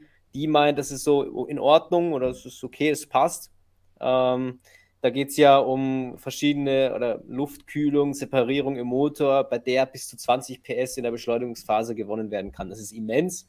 Red Bull hat jetzt in Austin davon gesprochen, dass an bestimmten Teilen der Strecke äh, der Mercedes angeblich äh, bis zu 20 km schneller gewesen sein soll äh, als ein Red Bull mit DRS, äh, was natürlich extrem ist. Ähm, Austin, da muss ich ganz ehrlich sagen, sehe ich jetzt auch durch den Trend, den wir die letzten Wochen gesehen haben, dass da Mercedes doch die Nase vorne hat. Und ähm, wir, wir, müssen natürlich wie immer abwarten und dann werden wir sehen, wie es ist. Aber ähm, Mercedes macht einen immens starken Eindruck und äh, es sind halt nur fünf Punkte, die der, die der, die der Verstappen da vorne ist. Was man auch sagen kann, ähm, was ganz entscheidend wird, wird jetzt hier natürlich Austin wird natürlich wichtig. Es ist, bis jetzt noch, sind nur noch sechs Grand Prix, die gefahren werden, aber danach zu sehen, okay, jetzt kommt Brasilien, jetzt kommt Mexiko, das sind höhere Strecken. Das sollte der Honda-Motor oder hat der Honda-Motor in den letzten Jahren gut funktioniert. Und dann zu sehen, okay, wie schlägt sich Red Bull da? Weil wenn sie da Probleme haben, dann sieht es noch schlechter aus, sage ich einmal. Ich will jetzt nicht sagen, dass es jetzt schlecht aussieht. Wie gesagt, Austin an sich, äh, ich meine, die, die, Zahlen, warum die Zahlen für Hamilton so gut sind, das kann man sich, das kann man sich eigentlich ausmalen. Der hat einfach immer ein starkes Auto gehabt, hat die Rennen natürlich aber auch gewonnen. Ähm, das darf man ihnen nicht äh, irgendwie absprechen. Äh, aber dieses Jahr ist natürlich ein bisschen das Kräfteverhältnis ein bisschen anders. Deswegen ist jetzt nicht irgendwie, äh, sollte Red Bull jetzt kein, keine Krisenstimmung sein oder irgendwie keine äh, Panik, sage ich einmal. Das ist vielleicht das bessere Wort. Ähm, also man kann, wird vielleicht auch kämpfen können. Also man, bei Red Bull geht man auch davon aus, dass es relativ eng zugehen wird in Austin. Ähm, es gibt eine lange Gerade. Das kann natürlich ein Faktor sein oder wird auch ein Faktor sein. Ähm, und äh, natürlich wird es auch davon abhängen, wie gut natürlich Red Bull eben in, in, in, diese, in das Wochenende startet. Ich habe auch schon in, in den Chat gelesen, Fragen, wo, wo gefragt wurde, okay, gut, ähm, wie will man, wie Red Bull besser werden? Man muss halt am Set Setup arbeiten. Das, ist halt, das passiert halt hauptsächlich am Freitag. Und da müssen sie halt schauen. Also da, da werden wir sehen, wie, wie, gut sie zurechtkommen. Also es kommt natürlich darauf an, noch wie sie ins Wochenende starten, aber Mercedes sieht aktuell sehr stark aus und deshalb ähm, sehe ich die dort auch vorne. Mercedes hat sich ganz klar seit Silverstone, seit sie dieses neue Upgrade-Paket gebracht haben, verbessert. Auch über die Rennen hinweg, über die Rennwochenenden seit Ungarn, weil in Silverstone, wenn das am Start nicht passiert wäre, dann hätte Verstappen das ganze Ding sicherlich auch gewinnen können und hatte da noch das schnellere Auto, beziehungsweise halbwegs ausgeglichen mit einem kleinen Vorsprung für Red Bull. Aber danach hatte bis auf Zandvoort Mercedes fast immer das schnellere Auto, sofern man das auch angesichts der Bedingungen sagen konnte. Spa ist natürlich ein bisschen schwieriges Wochenende dafür, aber solche Dinge wie Monza, auch in der Türkei, hat man ganz klar gesehen, Mercedes hatte das bessere Auto. Sie haben einfach jetzt ein besseres Verständnis, wie sie mit diesem Auto umgehen sollen. Sie hatten am Saisonbeginn Deswegen ist es vielleicht insgesamt ein bisschen ein umgedrehtes Bild zum Saisonstart. Mercedes hatte zu Saisonbeginn diese Verständnisprobleme, diese Setup-Probleme. Was macht unser Auto? Wie will dieses veränderte Auto mit den anderen Regeln und wie wir es jetzt dieses Jahr haben was braucht es, damit wir schnell sein können. Red Bull hatte da keine Probleme. Die haben sie aus irgendeinem Grund aber jetzt zuletzt bei manchen Rennen gehabt. Das heißt, da hat sich das Ganze ein bisschen verschoben. Mercedes hat dadurch das schnellere Auto gehabt. Aber es ist jetzt auch kein Überabstand, wo man sagen kann, ha, die WM ist gelaufen, wie vielleicht auch der ein oder andere zuletzt in den Kommentaren unter unseren Videos geschrieben hat. Also es geht trotzdem noch weiter und man muss bedenken, obwohl Mercedes jetzt vielleicht von den letzten Rennen vier, fünf Mal das schnellere Auto hatte, haben sie daraus nicht das gemacht, was sie hätten machen müssen. Sie haben viele Punkte liegen gelassen durch Fehler, dem Wetter und Strafen geschuldet, Motorprobleme und so weiter. Das heißt, da ist es eine schwierige Geschichte gewesen und dadurch kann Red Bull eigentlich sagen, sind wir gut durchgekommen, auch wenn wir in der Konstrukteurs-WM einen größeren Rückstand haben. Wir führen in der Fahrer-WM, obwohl es zuletzt nicht so gut gelaufen ist und Mercedes das bessere Auto hat. Das verspricht, dass es spannend wird. Was ein bisschen dagegen spricht, ist die Tatsache, dass es unterschiedliche Strecken waren. Die Charakteristiken von Monza, Türkei, alles, was wir da zuletzt hatten, Ungarn, sind nicht wirklich gleich. Ungarn ist sogar eher was, wo man gesagt hat, kommt Red Bull entgegen und da war Mercedes schneller. Das heißt, insgesamt ist das jetzt wohl momentan das schnellere Paket. Aber Red Bull kann so gut dagegenhalten, dass ich mich drauf freue, was wir dieses Wochenende jetzt wieder erleben. Es passiert sowieso mittlerweile fast jedes Wochenende irgendetwas Seltsames, irgendetwas Unerwartetes. Christian und ich haben beim letzten Rennen gesagt, wir hätten jetzt ganz gerne mal endlich wieder ein normales Rennen, aber jetzt regnet es schon wieder. Es wäre eigentlich mal wieder ein ganz normales, einfaches Rennen, wo man sieht, wer ist wie gut, ohne Chaos, ohne Wetter, ohne Strafen. Da aber nein. Sich ja, bietet sich Austin ja an. Also, wobei so ein ganz normales Regenrennen war das ja in, der Türkei auch nicht. Also, ist auch ein bisschen komisch mit dem Asphalt und dem. Aber äh, generell, also in der ganzen Geschichte, auch mit Mercedes und mit Red Bull in den Kräfteverhältnissen, ist es so ein bisschen komisch in letzter Zeit. Da gibt es diese, generell, es geht, dreht sich so viel um diesen Motor und es ist halt dieser Faktor, der halt in der WM wahrscheinlich entscheidend sein wird, weil der Mercedes-Motor ist zwar super schnell, aber andererseits sagt man selbst oder gibt es da wohl so ein paar Zuverlässigkeitsprobleme, der macht komische Geräusche, ganz, diese ganzen Sachen. Äh, man spekuliert schon, ja, jetzt hätte Hamilton den Motor gewechselt, den muss er dann vielleicht nochmal wechseln, spekuliert man drauf, also drauf, dass in den nächsten sechs Rennen das passieren wird, aber was an sich dann kleinere Folgen haben würden, weil es dann quasi noch pro Element fünf Strafblitze sein würde. Aber äh, trotzdem, es ist so, spicy, sage ich ja mal. Also was da passiert, was den Motor betrifft oder generell die ganze Geschichte angeht. Ähm, ja. Aber ich würde jetzt mal ein bisschen hinterfragen, ob der Mercedes-Motor jetzt wirklich insgesamt gesehen so der große Vorteil ist, wie es Red Bull immer gerne darstellt, oder ob man sich da nicht selbst ein bisschen schwächer redet und ja. die Konkurrenz ein bisschen stärkt. Mit dem politischen Hintergrund vielleicht, dass man zur FIA sagt, hey, schaut euch doch mal den Mercedes-Motor genau an, weil der ist ja um 100 km/h schneller als unserer. Also ähm, ich würde das jetzt schon ein bisschen mit Vorsicht genießen, äh, dass man da vielleicht nicht direkt diesen diesen Spin, die uns da, den uns da Red Bull unterjubeln will, äh, dass man den so eins zu eins übernimmt. Also ich sehe jetzt äh, in der aktuellen Situation keinen Favoriten. Also ich glaube, wenn sich Fahrer nach, wie viele Saisonen haben wir jetzt bisher? 16. Hast du das? Wenn sich zwei Fahrer nach 16 Saisonrennen auf sechs Punkte beisammen liegen, da jetzt von einem Favoriten zu sprechen, halte ich sehr schwierig. Vor allem eben, wie du gesagt hast, Stefan, wenn man sich ansieht, was in dieser Saison schon alles passiert ist mit Kollisionen, mit Wetterdrama, äh, mit verpatzten Boxenstopps, mit weiß was ich alles, technische Defekte und so weiter. Also äh, ich glaube, das ist jetzt einfach tagesformabhängig. Bisschen Glück gehört immer dazu, um eine WM-Titel zu holen vielleicht Wetterdrama. Brasilien ist da immer ein gefährliches Pflaster dafür. Die letzten paar Wüstenrennen wahrscheinlich eher weniger. Äh, aber also da jetzt einen klaren Favoriten herauszuzeichnen, halte ich für mehr oder weniger unmöglich. es ist auch ein bisschen die Gefahr, dass man sich jetzt zu sehr auf den Motor einschießt, wie du gesagt hast. Ich hoffe jetzt auch mal, dass Red Bull das gut ausnutzt, um ein bisschen auch den Druck auf Mercedes zu schieben und zu sagen, hallo, die, daran liegt das Ganze, aber selbst dann nicht nur sich darauf einschießt, sondern auch schaut, was ist da sonst vielleicht noch los, wo können wir uns verbessern, was ist mit dem Setup weil das ist natürlich jetzt eine einfache Sache, wo man nur sagen kann, ja, der ist einfach so schnell. Aber das machen Teams halt nun mal gerne.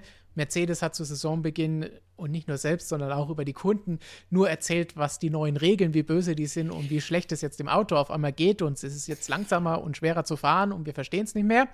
Aber jetzt verstehen sie es und dann läuft auch alles wieder und dann gibt es solche Töne auch nicht mehr. Also das gehört in der Formel 1 dazu oder allgemein im Spitzenmotorsport. Und würde ich jetzt nicht so viel auf diese Aussagen geben und sagen, oh, da muss unbedingt was illegal sein. Oder Christian hat es ja auch nachgeschaut und hat jetzt solche massiven Unterschiede auch nicht unbedingt feststellen können. Also. Es soll, es soll im Motorsport sogar schon gelogen worden sein, habe ich gehört. Also. Kann nicht sein.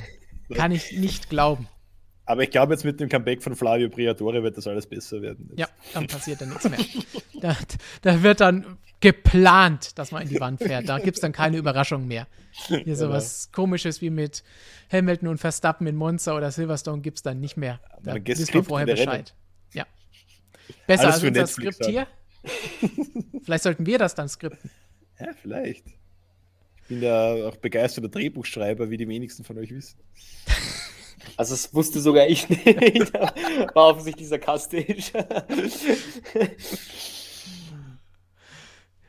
Gut, dann vielleicht noch einen Tipp abschließend zu unserer USA-Vorschau. Was erwarten wir am Wochenende? Ich, ich freue mich vor allem auf einen Programmpunkt, den mir Christian heute vorgelesen hat. Und zwar, äh, ich glaube, Samstag ist es zwischen Qualifying und den Konzerten am Abend, glaube ich. Und zwar gibt es da ein Wettessen im Paddock von Austin. Äh, präsentiert wird das Ganze von der Major League Eating, gibt es tatsächlich, äh, der Wettessverband der USA. Äh, und es wird darum gehen, wer am meisten äh, äh, Spam, also dieses, diesen Dosenschinken, äh, da runterdrücken kann. Der Favorit, der ist auch gleichzeitig Weltrekordhalter, dessen Rekord liegt bei äh, 6 Pfund von diesem, von diesem Spam, also ungefähr 3 Kilo. Also das ist eigentlich das, worauf ich mich am meisten freue. Das ist, ist fast schon der nächste Fun-Fact heute. Dann bin ich wieder mal in Topform. Siehst du, wer jetzt ein paar Wochen nicht.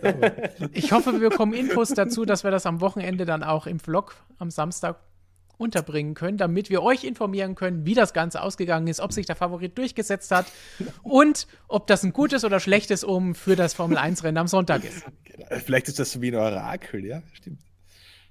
Besser als irgend so eine Krake oder sowas. Pulpo Paul, Legende. so, was war die Frage eigentlich? Sorry. Dein Tipp für das Wochenende? Ah, Hamilton, ja, Hamilton. Und äh, der beste Wingman der Formel 1-Geschichte, Walter Bottas, fährt auf Platz 2 und stibitzt äh, Verstappen wertvolle Punkte. Uh. Ich, ich, ich wollte eigentlich genau das Gleiche sagen, weil jetzt wollte ich mal sagen, haben wir das langweilige Rennen, was sich Christian und ich schon so lange wünschen. Deswegen wollte ich sagen, Hamilton, Bottas, Verstappen. Aber es wird eh nicht so kommen, weil jedes Mal, wenn ich das sage, passiert es. Sehr gut, also bitte. Äh, ich sage Hamilton, ähm, der Stappen. Ich mache da so ein bisschen du mischt was anderes, genau. Und dritter Bottas. auch, aber richtig viel spannend. gemischt. also, ja, hoffen wir darauf, dass es auch dieses Mal zutrifft, dass wenn du was sagst, dass es da nicht so kommt. Also, also wenn es langweilig wird, dann könnte es richtig langweilig werden. Also wenn ich mir die Tipps hier so anhöre jetzt. Für Straßenbahn wäre viel wichtiger, die Frage zu klären, ob bei diesem Eating-Contest auch die Formel-1-Fahrer mitmachen. Würde ich gerne sehen, ja. Eigentlich schade, dass es keine dicken Formel-1-Fahrer mehr gibt, also zumindest so leicht pummelige. Ich fand das immer gut, so bei Juan Pablo Montoya gab es so ein paar Jahre, wo der, der Obermann schön gespannt hat da vorne. Das fand ich immer gut. Gut, dann haben wir jetzt unsere Tipps abgegeben für das Wochenende, liegen damit natürlich wie immer bei unseren Tippspielen falsch und am Wochenende könnt ihr uns dann belehren, was wirklich besser gewesen wäre. Kurzer Hinweis, bevor wir jetzt gleich zur MotoGP und euren Fragen kommen, da geht es dann auch gleich nochmal um Adrian Newey, Biosprit, Charles Leclerc, wir haben alles, was es so geben kann. Auch Andretti und Sauber gibt es eine Frage, über die wir uns gleich unterhalten werden. Und vorher wollen wir noch mal einen kurzen Blick euch geben in unser neues Magazin. Das sieht so aus. Wir haben es vorhin schon so oft angesprochen und hier bekommt ihr jetzt einen ersten exklusiven Blick hier auf das Cover mit Mick und Nikita Mazepin und mit beiden sind da auch wunderbare Interviews drin. Das heißt, das wird spannend, sich das durchzulesen, was sie übereinander sagen, was sie über ihre Ziele sagen, über ihre erste Formel 1-Saison. Jede Menge schöne Aussagen und mal schauen, wer euch von beiden da besser gefällt auf der Interviewszene, nicht nur auf der Rennstrecke. Vielleicht kommt da ein anderes Ergebnis, als ihr erwartet. Und so sieht das Ganze dann im Magazin aus. Aber was ich richtig interessant finde, ist ein Artikel über die Strecke in Saudi-Arabien. Denkt man vielleicht am Anfang gar nicht. Aber da hat Christian mit Carsten Thielke gesprochen, der immer mehr bei Thielke involviert ist, der Sohn von Hermann Thielke und der auch für dieses Projekt verantwortlich ist beim Architekturbüro Thielke. Und da hat er wahnsinnig viele interessante Infos herausbekommen und über eine neue Rennstrecke zu erfahren, wie das Ganze zustande gekommen ist, eine quasi Übergangsrennstrecke, die es nur für ein paar Jahre geben wird, ein Straßenkurs, der schnellste Straßenkurs, den es je in der Formel 1 gegeben hat. Also da ist jede Menge spannendes Zeug drin und das finde ich, sollte jeder gelesen haben, um zu wissen und bereit zu sein für den ersten großen Preis von Saudi-Arabien, was da so los ist in Jeddah. Markus, was ist so dein Lieblingsartikel, den du natürlich selbst verfasst hast? Nein, ich, ich lobe mich ungern selbst. also die besten Motorradartikel in dieser Ausgabe hat definitiv der Kollege Höller geschrieben. Das muss ich neidlos anerkennen. Nee, nee, wir haben natürlich viel gutes Zeug dabei. Äh, eine wunderschöne Ducati-Story vom Kollegen Höller äh, über die rote Erfolgsformel da quasi. Äh, Ducati hatte viele schwierige Jahre hinter sich jetzt kommt irgendwie so der große Angriff mit einer wirklich, mit einem wirklich tollen Fahrerkader, mit vielen jungen Fahrern, mit vier Teams äh, 2022 wieder. Also äh, sehr spannend aufgeschlüsselt, wie es da, da weitergeht bei den Roten aus Bologna. Das ist auf jeden Fall eine, auf jeden Fall eine sehr empfehlenswerte Story für alle äh, Ducati-Fans da draußen. Dann ein schönes Interview haben wir drinnen mit, mit Tom Lüthi, äh, der seine lange, lange Karriere mit Saisonende beenden wird. Schönes Gespräch mit Tom Lüthi wo er zurückblickt auf seine Zeit in der Motorrad-WM von der kleinsten Gasse bis zur MotoGP über viele Jahre in der Moto 2.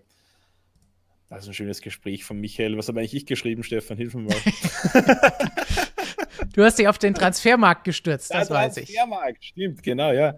Äh, Gab es ja in den letzten Monaten ein paar kleine oder größere Skandale, je nachdem, aus welchem Blickwinkel man das betrachten mag.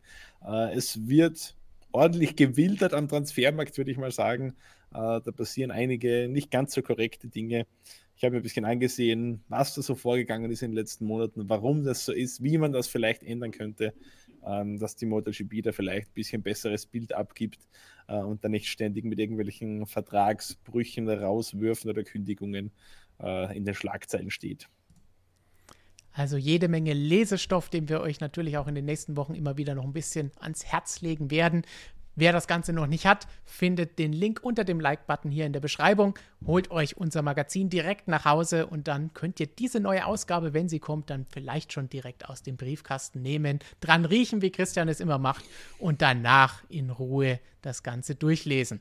Und bevor wir jetzt zu Fragen kommen, ein ganz kurzer Fun-Fact nochmal, der mir eingefallen ist, beziehungsweise einer kommt von einem unserer Leser, muss ich nur schnell nachschauen, wer das Ganze gewesen ist. Racer Henne hatte gesagt, die Formel 1-Saison endet nächstes Jahr einen Tag vor dem Beginn der Fußball-WM in Katar.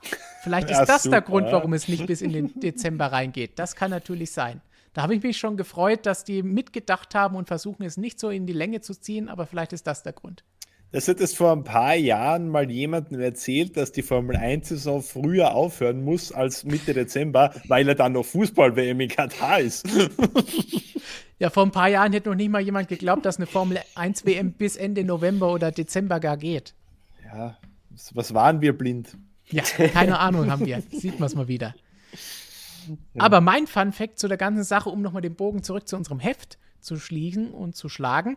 Wir haben ja über den Rennkalender vorhin gesprochen, passt perfekt zu Katar und Saudi-Arabien eben. Denn da haben wir zwei Kolumnen drin. Von Michael, der die MotoGP-Kolumne über das Thema Rennkalender aufgezogen hat, und zur Formel 1, wo ich überraschenderweise genau das gleiche Thema gewählt habe. Und als ich dann das Ganze durchgelesen habe, um es fertig zu machen für den Druck und für das Layout für Klaus, unseren Art Director, habe ich gemerkt, dass wir beide die gleiche Überschrift gewählt haben. Wir haben beide die Überschrift gewählt, genug ist genug. Ja, also es, wir haben ja tatsächlich schon mal äh, ein paar Mal hier in der MSM-Geschichte äh, die Vermutung geäußert, dass wir uns irgendwie alle eigentlich ein Gehirn teilen und dann nur jeder so einen kleinen Bereich hat, wo er für sich selbst arbeitet. Aber der Großteil ist eigentlich so Gemeinschaftsraum quasi und das scheint hier wieder mal bestätigt. So, mit diesem kleinen Fun Fact holen wir uns Lukas wieder dazu, der hoffentlich mehr Fun Facts und vor allen Dingen Fun Fragen mit dabei hat. Ja, ich bin auch wieder da. Bei mir ist mittlerweile dunkel geworden. Man sieht, ich habe schon die. Und der äh, Ton hat auch wieder das übliche Lampen. Grummeln. Ja, der Ton hat auch nachgelassen bei mir. Das ist, äh, das, das, passiert jedes Mal. Ich weiß nicht, woran es liegt. Es ist nach wie vor das MacBook-Mikrofon. Aber ich hoffe, man versteht mich soweit. Ähm, es ist gerade nie wirklich gut. Dann probieren wir das Ganze einfach mal so. Also es ist. Jetzt geht's. Äh, immer wieder erstaunlich, weil es nach wie vor das MacBook-Mikrofon ist und nichts mit den AirPods zu tun hat. Aber wenn die drinne sind, dann, dann will das gar nicht funktionieren. Naja. Der Chat hat natürlich wieder wie jedes Mal richtig gut mitgemacht. Äh, Gerade als wir über die, das Formel E Qualifying gesprochen haben, gab es da einige Reaktionen, wie zum Beispiel von Joel. Sorry, aber das ist ultra lost, komisches System. San Pauli Rocker schreibt, hä, was soll das? Und Max Power bringt es auf den Punkt. Wer soll das verstehen? Als wir weitergegangen Samuel sind, dann verstanden. Samuel hat es verstanden. Samuel hat auch einen Artikel drüber geschrieben. Also wer es noch nicht verstanden hat, der kann da einfach vorbeigucken. Als wir dann über den Kalender gesprochen haben, waren eigentlich auch alle äh, derselben Meinung, dass das einfach zu viel ist. Wie ihr schon sagt, genug ist genug. 40 vorhin hat geschrieben, 23 Rennen sind zu viele. Das ist das gleiche wie beim Fußball. Irgendwann tritt die Übersättigung ein. Da gibt es ja mittlerweile auch alle möglichen Meisterschaften, alle möglichen Pokale. Man, man kommt gar nicht mehr mit. Übersättigung übrigens gutes Stichwort zum Wettessen, das dann in Amerika auch stattfindet. Danke, Markus, für den Einwurf dazu. Sensationell. ja, und Mikkel hat auch noch geschrieben, schaust du zwei oder drei Rennserien aktuell, geht das gar nicht mehr, wenn du dich nicht das ganze Wochenende einschließt und das Handy ausschaltest. Da hat er auf jeden Fall recht. Also da sind alle der Meinung und äh, schauen wir mal, wie das dann beim nächsten Rennkalender 2023 ausschaut. Mich würde naja, interessieren, wie viele, wie viele Scheidungen auch bei Fans auf übertriebenes Motorsportinteresse hinzu, äh, zurückzuführen ist. Die Frau sagt, jetzt ist schon wieder den ganzen Sonntag hier vom Fernseher und schaust nur Formel 1 und MotoGP und dann zack kommt die Trennung. Das sollen sich mal die, die Formel 1 und MotoGP-Verantwortlichen überlegen, ob sie damit leben können. Da können wir ja mal in der nächsten Printausgabe einen Artikel, eine Studie drüber schreiben. Wie viele Scheidungen auf den Motorsport zurückzuführen sind. Ja, wir äh, hatten vor, bevor unsere Sendung begonnen hat, hat ja im Chat jemand geschrieben, Jahrestag oder MSM live. Hm. Ich hoffe, er hat sich richtig entschieden an dieser Stelle. Schönen Jahrestag. er hört es dann in der Wiederholung hoffentlich. Ja, hoffentlich. Die gucken vielleicht auch zu zweit gerade MSM live. Da können wir ja mal gratulieren. Genau, schlemmen einen schönen Teller Pasta Arabiata. Ja, Markus hatte das schon eingeworfen. Äh, wenn man sich den Formel-1-Kalender anguckt, dann hat man erst ein Rennen in Melbourne, dann eins in Europa, dann in Amerika, dann wieder Europa, dann wieder Amerika. Ähm, jetzt hat ProGamer95 noch gefragt, ob es dafür eigentlich eine genaue Erklärung gibt. Macht das logistisch überhaupt irgendwie Sinn? Weil finanziell macht es höchstwahrscheinlich keinen Sinn, das so zu legen. Gibt es dafür eine logische Erklärung oder ist das einfach ähm, ja, gewürfelt wie das Formel E Qualifying? es gibt natürlich traditionell bestimmte Termine, zu denen bestimmte Grand Prix stattfinden. Es gibt Dinge, die den Veranstaltern zugesichert sind. Du fährst in dem Monat, du fährst zum Beispiel nicht in der Regenzeit in, in der und der Region. Das sind alles so Dinge, die damit reinspielen bei der ganzen Sache. Man hat ja eigentlich versprochen, dass man die Logistik ein bisschen im Auge behalten will und auch mehr darauf achten will, vermehrt darauf achten will, wo fahren wir, wann fahren wir, wie ist das Ganze. Und ja, es ist schwierig. Kanada war auch lange allein, da wir zu diesem Zeitpunkt ja kein Rennen in Nordamerika hatten. Jetzt wäre eigentlich die Möglichkeit gewesen, das mit Miami so ein bisschen zu verbinden, aber hat man in dem Fall auch nicht gewählt und geht da hin und her. Wirklich Sinn macht es nicht, das haben unsere Zuschauer absolut richtig erkannt. Aber Es wird an den Verträgen liegen und an den Dingen, wann jeder wann was zugesichert bekommen hat. Es ist ja schon mal interessant, dass Saudi-Arabien mitspielt, jetzt am Ende zu sein und dann am Anfang der nächsten Saison zu sein. Das ist ein ähnlicher Move, den neue Strecken in Bernie-Zeiten oft gemacht haben, zum Beispiel auch bei Malaysia. Das war ja auch zunächst beim Debüt am Ende der Saison, am Ende des Rennkalenders und ist dann nach vorne gewandert. Ähnliches war auch bei anderen Rennstrecken, die zu dem Zeitpunkt neu eingeführt wurden. Auch Shanghai war lange, wir wissen es, 2006, letzter Sieg von Michael Schumacher, war auch gegen Renn, äh, nicht Rennende, gegen Saisonende. Und mittlerweile ist es nach vorne gewandert, wenn es denn überhaupt stattfindet. können die Mechaniker gleich dort bleiben. Sehr gut. Dann ist das also auch beantwortet. Dann würde ich sagen, kommen wir zu ein paar Instagram-Fragen. Da habt ihr euch äh, auch wieder ins Zeug gelegt, uns da auf Instagram ein paar Fragen zukommen lassen. Diese Woche kommen wir gleich zur ersten von Jojo. Und zwar haben wir Leclerc unterschätzt, äh, nee, überschätzt, korrigiere, und ist seins tatsächlich besser oder auf einem Niveau mit ihm? Die beiden Ferrari-Fahrer halten uns wie immer auf Trab. Gibt es immer viele Fragen. Samuel, Leclerc überschätzt oder Sainz unterschätzt? Das ist eine sehr, sehr gute Frage. Äh, bei, bei Sainz hat man sich die letzten Jahre immer gefragt, wird er überschätzt äh, bzw. unterschätzt, weil ich meine, bei, im ersten Jahr gegen Verstappen, ich meine, es war halt Verstappen, da musste auch erstmal gut ausschauen gegen den. Aber McLaren hat man schon so langsam ahnen können, dass der schon wirklich echt ein guter Fahrer ist, ein kompletter Fahrer ist. Und äh, bei Ferrari gibt noch mehr, kommt einfach noch die Bestätigung, ja, weil der Leclerc, das ist ein, der Typ hat schon Rennen gewonnen, äh, absolut, absolut ist extrem stark im Qualifying. Das sieht man zum Beispiel letztes Jahr mit dieser Gurken-Ferrari, muss man schon sagen, hat er teilweise ist er auf Position 4 gefahren im Qualifying. Also der kann schon was. Und hat auch gut gegen Vettel ausgesehen. Also jeder, der sagt, dass Vettel, ich will jetzt Leclerc nicht über Vettel stellen, weil Vettel ist viermaliger Weltmeister. Aber einfach zu sagen, ja, dass Leclerc einfach ein super schneller Fahrer ist, das muss man einfach so akzeptieren oder so hinnehmen und ist auch einfach gut für die Formel 1 auch. Und jetzt zu sehen, wie, wie Sainz gegen, äh, sich gegen Verstappen schlägt, das ist einfach, das zeigt einfach, dass wir Sainz viele Jahre unterschätzt haben und nicht Leclerc, also unterschätzt haben und nicht Leclerc überschätzt haben. Äh, was bei, bei Sainz so ein bisschen das Problem die Saison ist, dass er noch immer wieder mal sein Auto in die Wand setzt. Das ist ein paar Mal passiert und immer so in ungünstigen Zeitpunkten. Aber äh, an sich ist er super schnell. Was wir bei Sainz auch gesehen haben, dass er teilweise im Rennen nicht immer dabei ist, nicht immer beim, beim Tempo ist äh, von Leclerc, aber äh, an sich, glaube ich, in der WM-Wertung sein sogar vor Leclerc mittlerweile. Also ja. ich glaube, Ferrari hat einfach eine super Fahrerpaarung, so muss man das einfach sagen, ja, weil das ist schon, ich würde es nicht ganz so heftig ausdrücken wie Binotto am Anfang des Jahres, dass jetzt, dass jetzt endlich zwei Fahrer haben, die äh, mitmischen können. Äh, aber ich würde nicht, also Sainz wird die letzten Jahre unterschätzt und ist jetzt äh, definitiv, ja ist ein starker Fahrer. Es fehlt ihm noch ein bisschen die Konstanz, auch ja, mit dem Auto klarzukommen. Dadurch entstehen ja diese Fehler, die er immer wieder mal einbaut. Aber ein starkes Debüt, der beste von den Teamwechslern, haben wir schon oft und schon von Anfang an in dieser Saison gesagt. Und ja, ich habe schon vor ein paar Jahren Sainz damals noch bei Renault getippt, dass er die Überraschung der Saison wird. In der Saison ist das nicht geworden, aber die Saison drauf. Und bei McLaren hat er dann auch gezeigt, hey, er kann was. Und das wiederholt er jetzt hier und gute Leistung.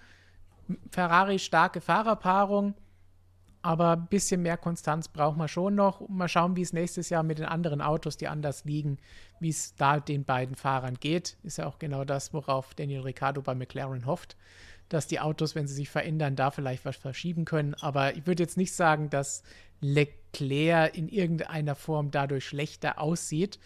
Ich würde einfach sagen, Sainz sieht gut aus aber Leclerc ist, wenn es darauf ankommt, eben dann doch noch ein bisschen schneller und besser.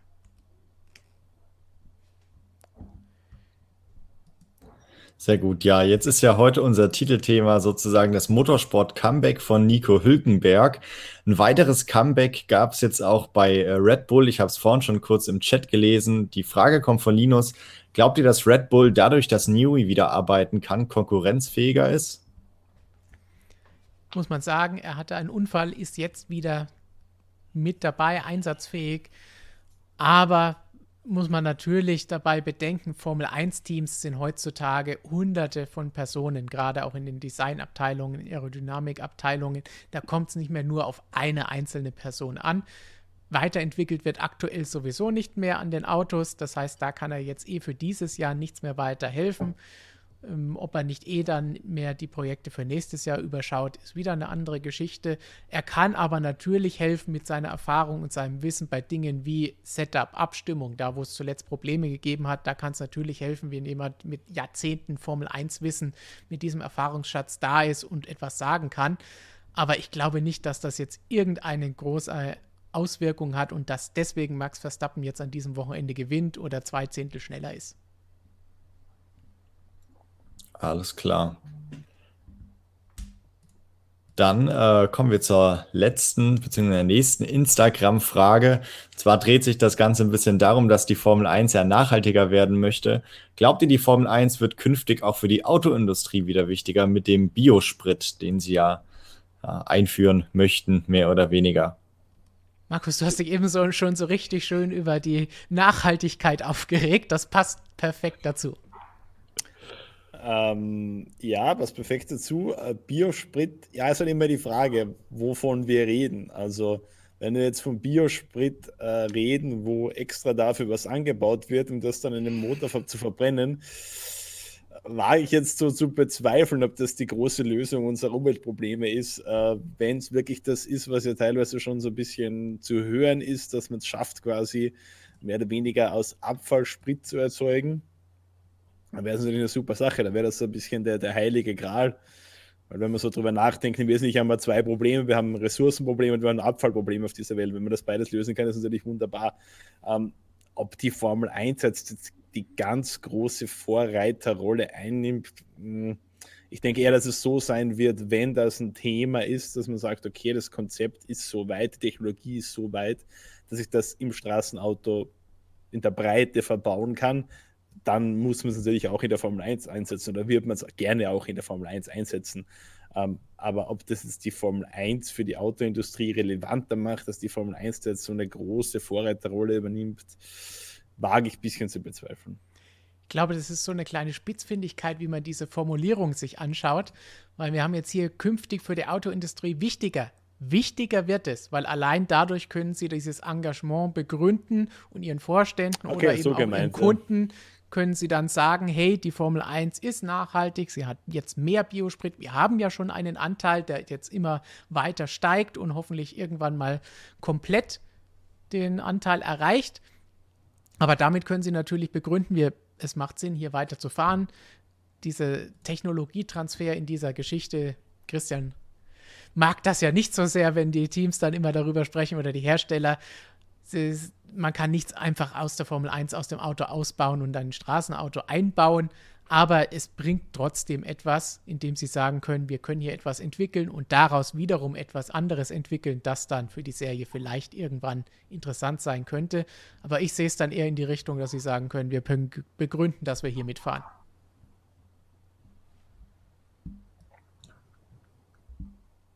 Also der, mein, mein soll ich jetzt was sagen? Ähm, ich find, Wenn du willst. Na, dann, dann sage ich gleich was. Also, ähm, an sich, äh, die Formel 1, man sagt immer schön, die Formel 1 ist das schnellste Labor der Welt. Also in der Entwicklung, da lernt man viel in der Formel 1, weil es halt auch ein Wett Konkurrenzkampf ist, weil ein Wettkampf ist. Äh, und ich glaube auch auf der Ebene, also klar, wird es eine Rolle spielen und klar, wie, wie, Stefan gesagt hat, es wird schwer, den Motor auszubauen und dann dort einzubauen. Und das ist auch nicht das Ziel, das wird wahrscheinlich auch zu teuer. Aber, Außer es ist ein ähm, Project One. Ja, aber man lernt einfach viel dadurch, glaube ich, auch durch die Entwicklung und äh, es, es, bringt einen schon voran, ja. Es ist, Motorsport ist halt immer, beim Motorsport stellt sich immer die, die, äh, die Umweltfrage, auch durch das ganze Reisen und so.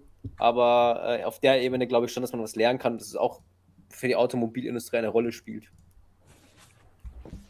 So, jetzt haben wir spannende Instagram-Fragen gehabt, dann schlagen wir nochmal einen Weg zurück, denn es gibt noch ein paar Infos aus der MotoGP. Markus, was kannst du uns da berichten? Was ist da alles los? Ja, da ist eine Menge los. Hatte ich mehr als in der Formel 1. Nee. Ähm, was ist los? spannendste Neuigkeit für mich, oder fangen wir gleich, weil es schon auf, auf Top passt da bei uns. Top 1, äh, kleiner oder mittelgroßer Skandal in den letzten Tagen hat sich da entwickelt. Ein besonders spitzfindiger Avintia-Mechaniker war der Meinung, dass es doch eine gute Idee wäre, einen PCR-Test zu fälschen und somit Zutritt zum MotoGP-Paddock zu erhalten. Die Idee war aber nicht so gut, weil der ganze Betrug ist aufgeflogen. Er wurde zunächst dann von der Teamvereinigung, von der IRTA, für die restliche Saison gesperrt. Da hat man sie noch offen gelassen, ob man die Sperre vielleicht auch noch ausweitet. Und äh, dann kam auch bald die Mitteilung vom Team, dass der Mitarbeiter nun gefeuert ist. Also der ist seinen Job los. Hoch verdient, wie ich meine. Ähm, ich habe ich hab zunächst noch ein bisschen Mitleid gehabt, weil ich mir gedacht habe, wir haben es ja vorher schon angesprochen, reich wird man als Motorspielmechaniker nicht. Äh, PSCR-Tests kosten in einigen Ländern auch eine Menge Kohle. Da habe ich mir gedacht, ja, okay, vielleicht wollte er sich da einfach eben ein bisschen was sparen, vielleicht, weil ihm das quasi ein ordentliches Loch in sein Budget reingerissen hat. Tatsächlich ist es aber so, dass Avincia das Team alle Kosten für PCR-Tests übernimmt und der einfach das Team um die 70 Euro oder was prellen wollte. Uh, und da habe ich dann halt irgendwie kein Verständnis mehr dafür. Uh, geht im Endeffekt auch um die Sicherheit aller, uh, aller Leute, die in einem Paddock arbeiten. Und somit, ja, ähm, hat er bekommen, was er, was er verdient hat, in meinen Augen. Ja.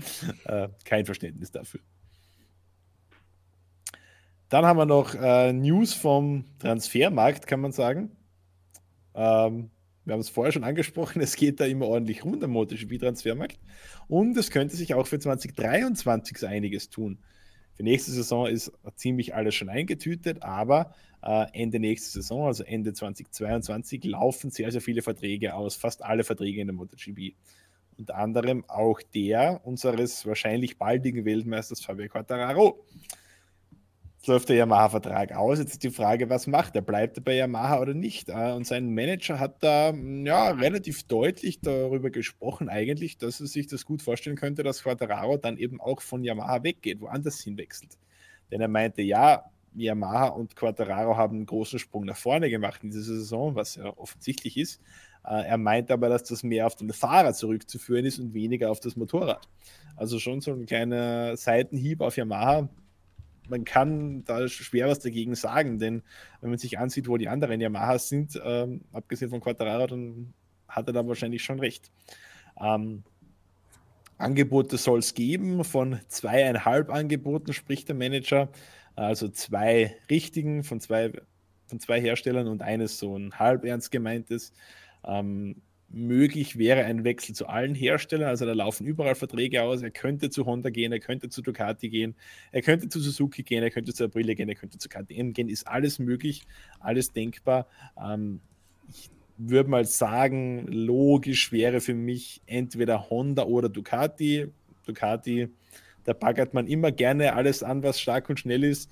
Ähm, Honda, da entwickelt sich mit Boles Fagaro jetzt auch nichts Tolles bis jetzt. Vielleicht, dass man da einen einen zweiten wirklich schnellen Piloten neben Marc Marquez sucht. Das wären für mich so die äh, interessantesten Optionen. Aber äh, werden wir sehen. Es könnte schon in den nächsten ja, Wochen, Monaten, würde ich mal sagen, äh, da eine Entscheidung geben, denn wir wissen, MotoGP-Transfermarkt, der arbeitet in den letzten Jahren so, dass Entscheidungen extrem früh getroffen werden. Also dass eigentlich schon ein Jahr oder mehr als ein Jahr im Vorhinein die Entscheidungen getroffen werden. Also wenn wir jetzt von Saisonstart 2023 reden, dann fällt die Entscheidung wahrscheinlich schon Winter 21, 22, also eben in den nächsten Monaten. Also da unbedingt äh, dranbleiben, werden wir natürlich auf motorsportmagazin.com immer auf dem Laufenden halten, was sich da in der Causa Quattararo und Yamaha so tut.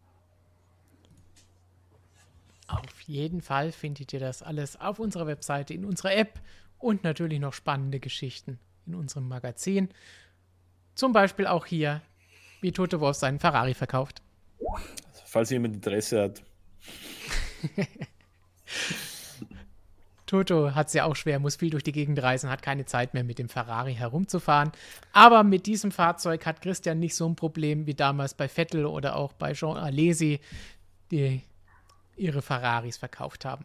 Modernere Fahrzeuge verursachen bei ihm da keine Kopfschmerzen. Gut, dann schauen wir doch mal, was ihr uns sonst noch an Fragen gesendet habt, denn auch da gibt es noch spannende Dinge, zum Beispiel von Professor Dr. Racer. Ganz ehrlich, wie konnte Christian beim Interview mit Jackie Stewart so ruhig bleiben? Ich wäre wahrscheinlich vor Ehrfurcht erstarrt. Das bezieht sich auf unser Intro heute, beziehungsweise auf das Interview am vergangenen Wochenende, das ihr sehen könnt in unserer Rennkalender-News.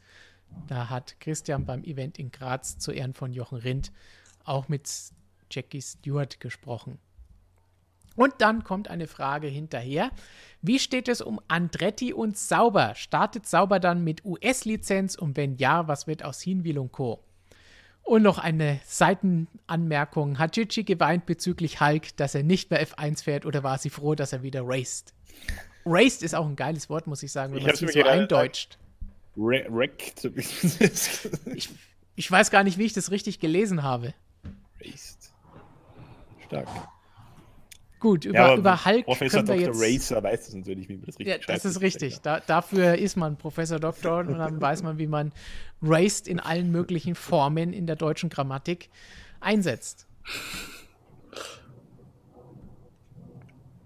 Über Hulk können wir bei der Reaktion jetzt leider nichts sagen, aber bei Andretti und Sauber können wir sagen, ja, manche haben vielleicht mitbekommen, dass da heute ein Tweet, eine Ankündigung ein bisschen herumgegeistert ist, aber die meisten Kollegen, die Christian dazu auch befragt hat, sagen, das ist nichts, da geht es um irgendetwas anderes, da geht es nicht um sauber.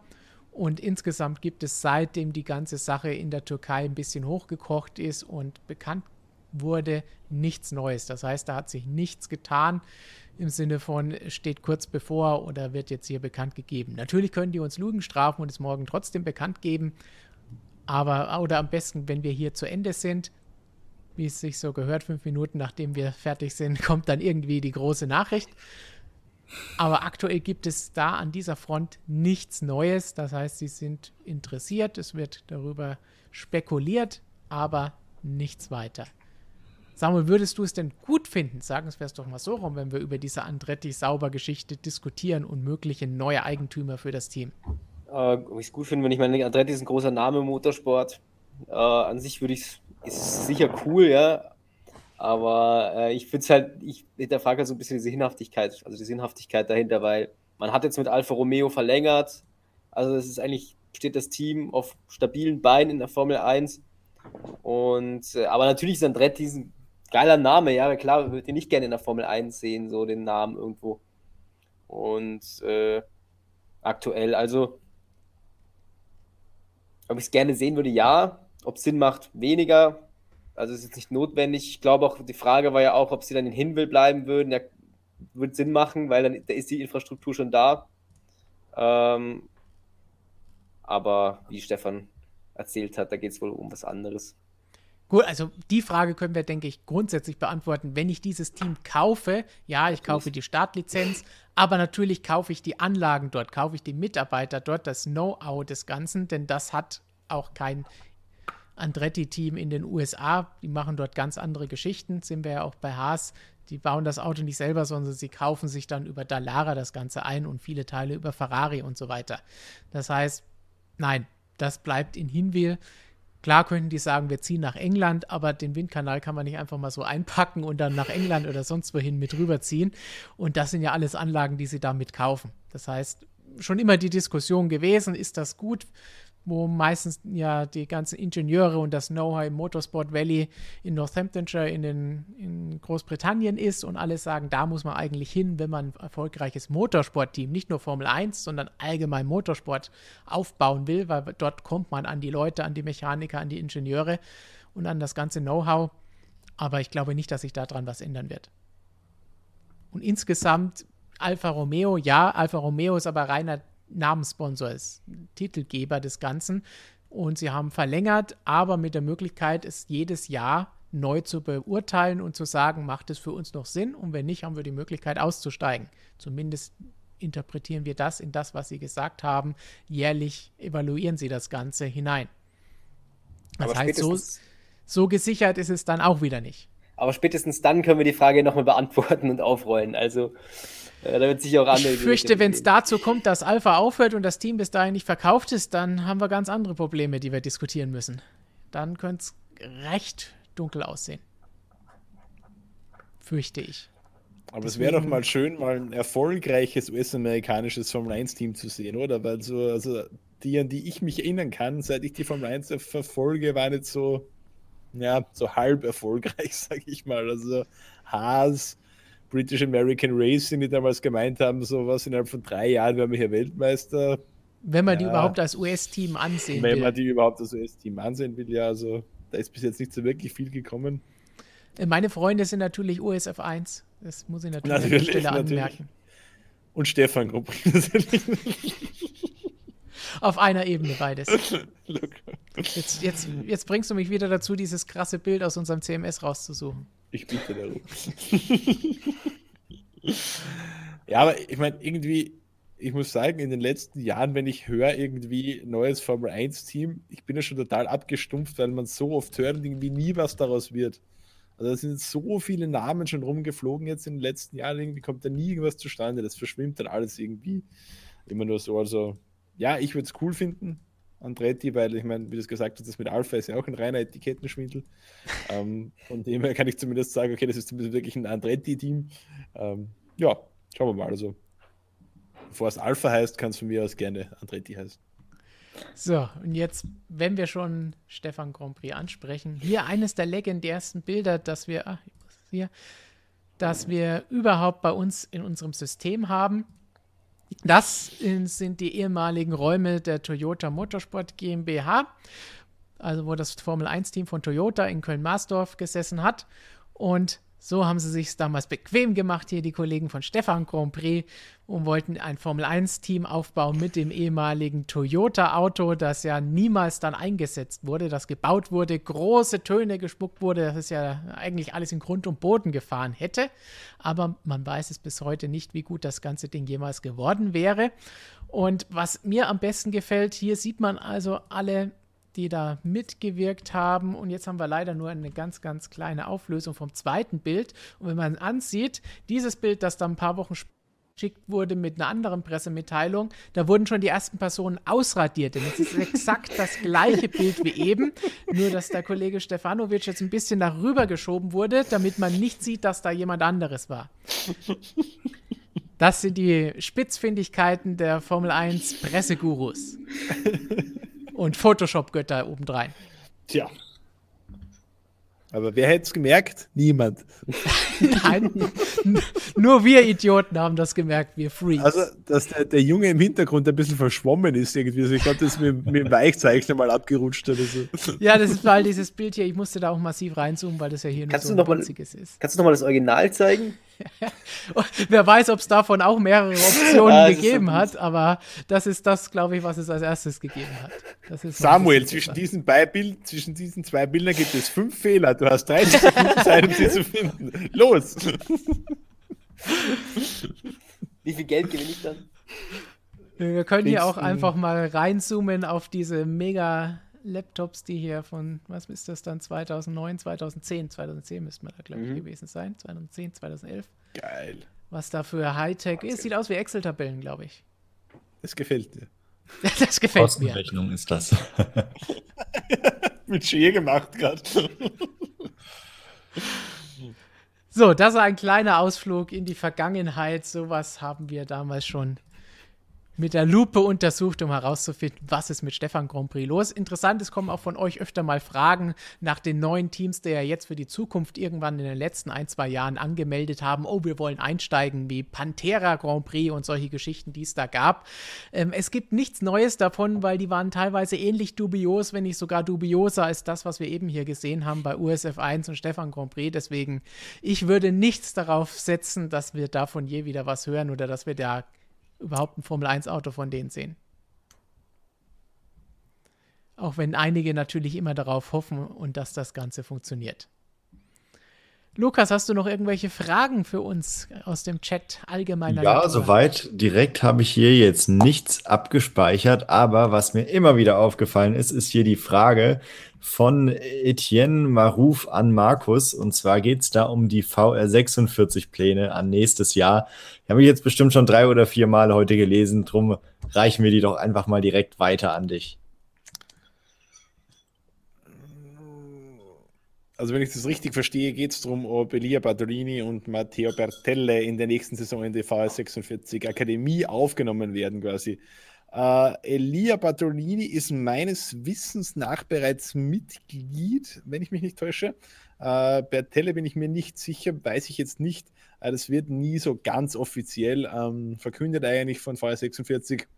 Das sieht man dann meistens eigentlich nur, wenn er dann irgendwo mal in einem Instagram-Posting auftaucht und dann plötzlich Academy Rider ist. Also wenn man da einfach auf die Social-Media-Kanäle von äh, VR46 immer ein bisschen Auge drauf hat, dann sieht man das eigentlich auch relativ bald mal, äh, wer da äh, wer da so in der Academy mit dabei ist. Ähm, wie gesagt, kann ich dir jetzt nicht genau sagen, bei den ganz, ganz, ganz jungen Youngsters, wer da jetzt aktuell quasi am Sprung ist oder wer es schon geschafft hat.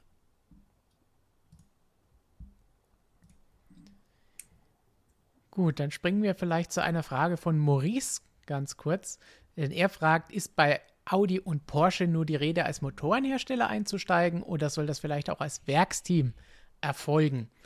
Wir wissen ja für das neue Motorenreglement für 2025 bzw. mittlerweile 2026 sitzt Volkswagen mit am Tisch, unter anderem für beide Marken Audi und Porsche. Sie haben ja auch eine Vergangenheit, ihre eigenen Marken konzernintern gegeneinander antreten zu lassen. Kennen wir aus Le Mans und anderen Rennserien, auch in der Formel E mit Audi und Porsche zuletzt gewesen.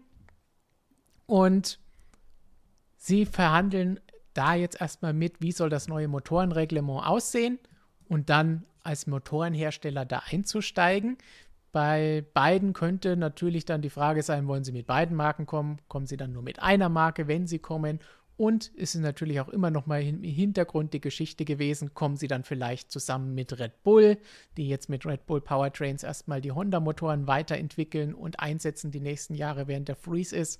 Und danach müssen wir dann einfach mal abwarten. Aber momentan geht es hier wirklich nur um das Motorenreglement und nicht um ein komplett neues Team, das sie aus dem Boden stampfen. Samuel, würdest du dir ein eigenes Audi oder Porsche Werksteam wünschen?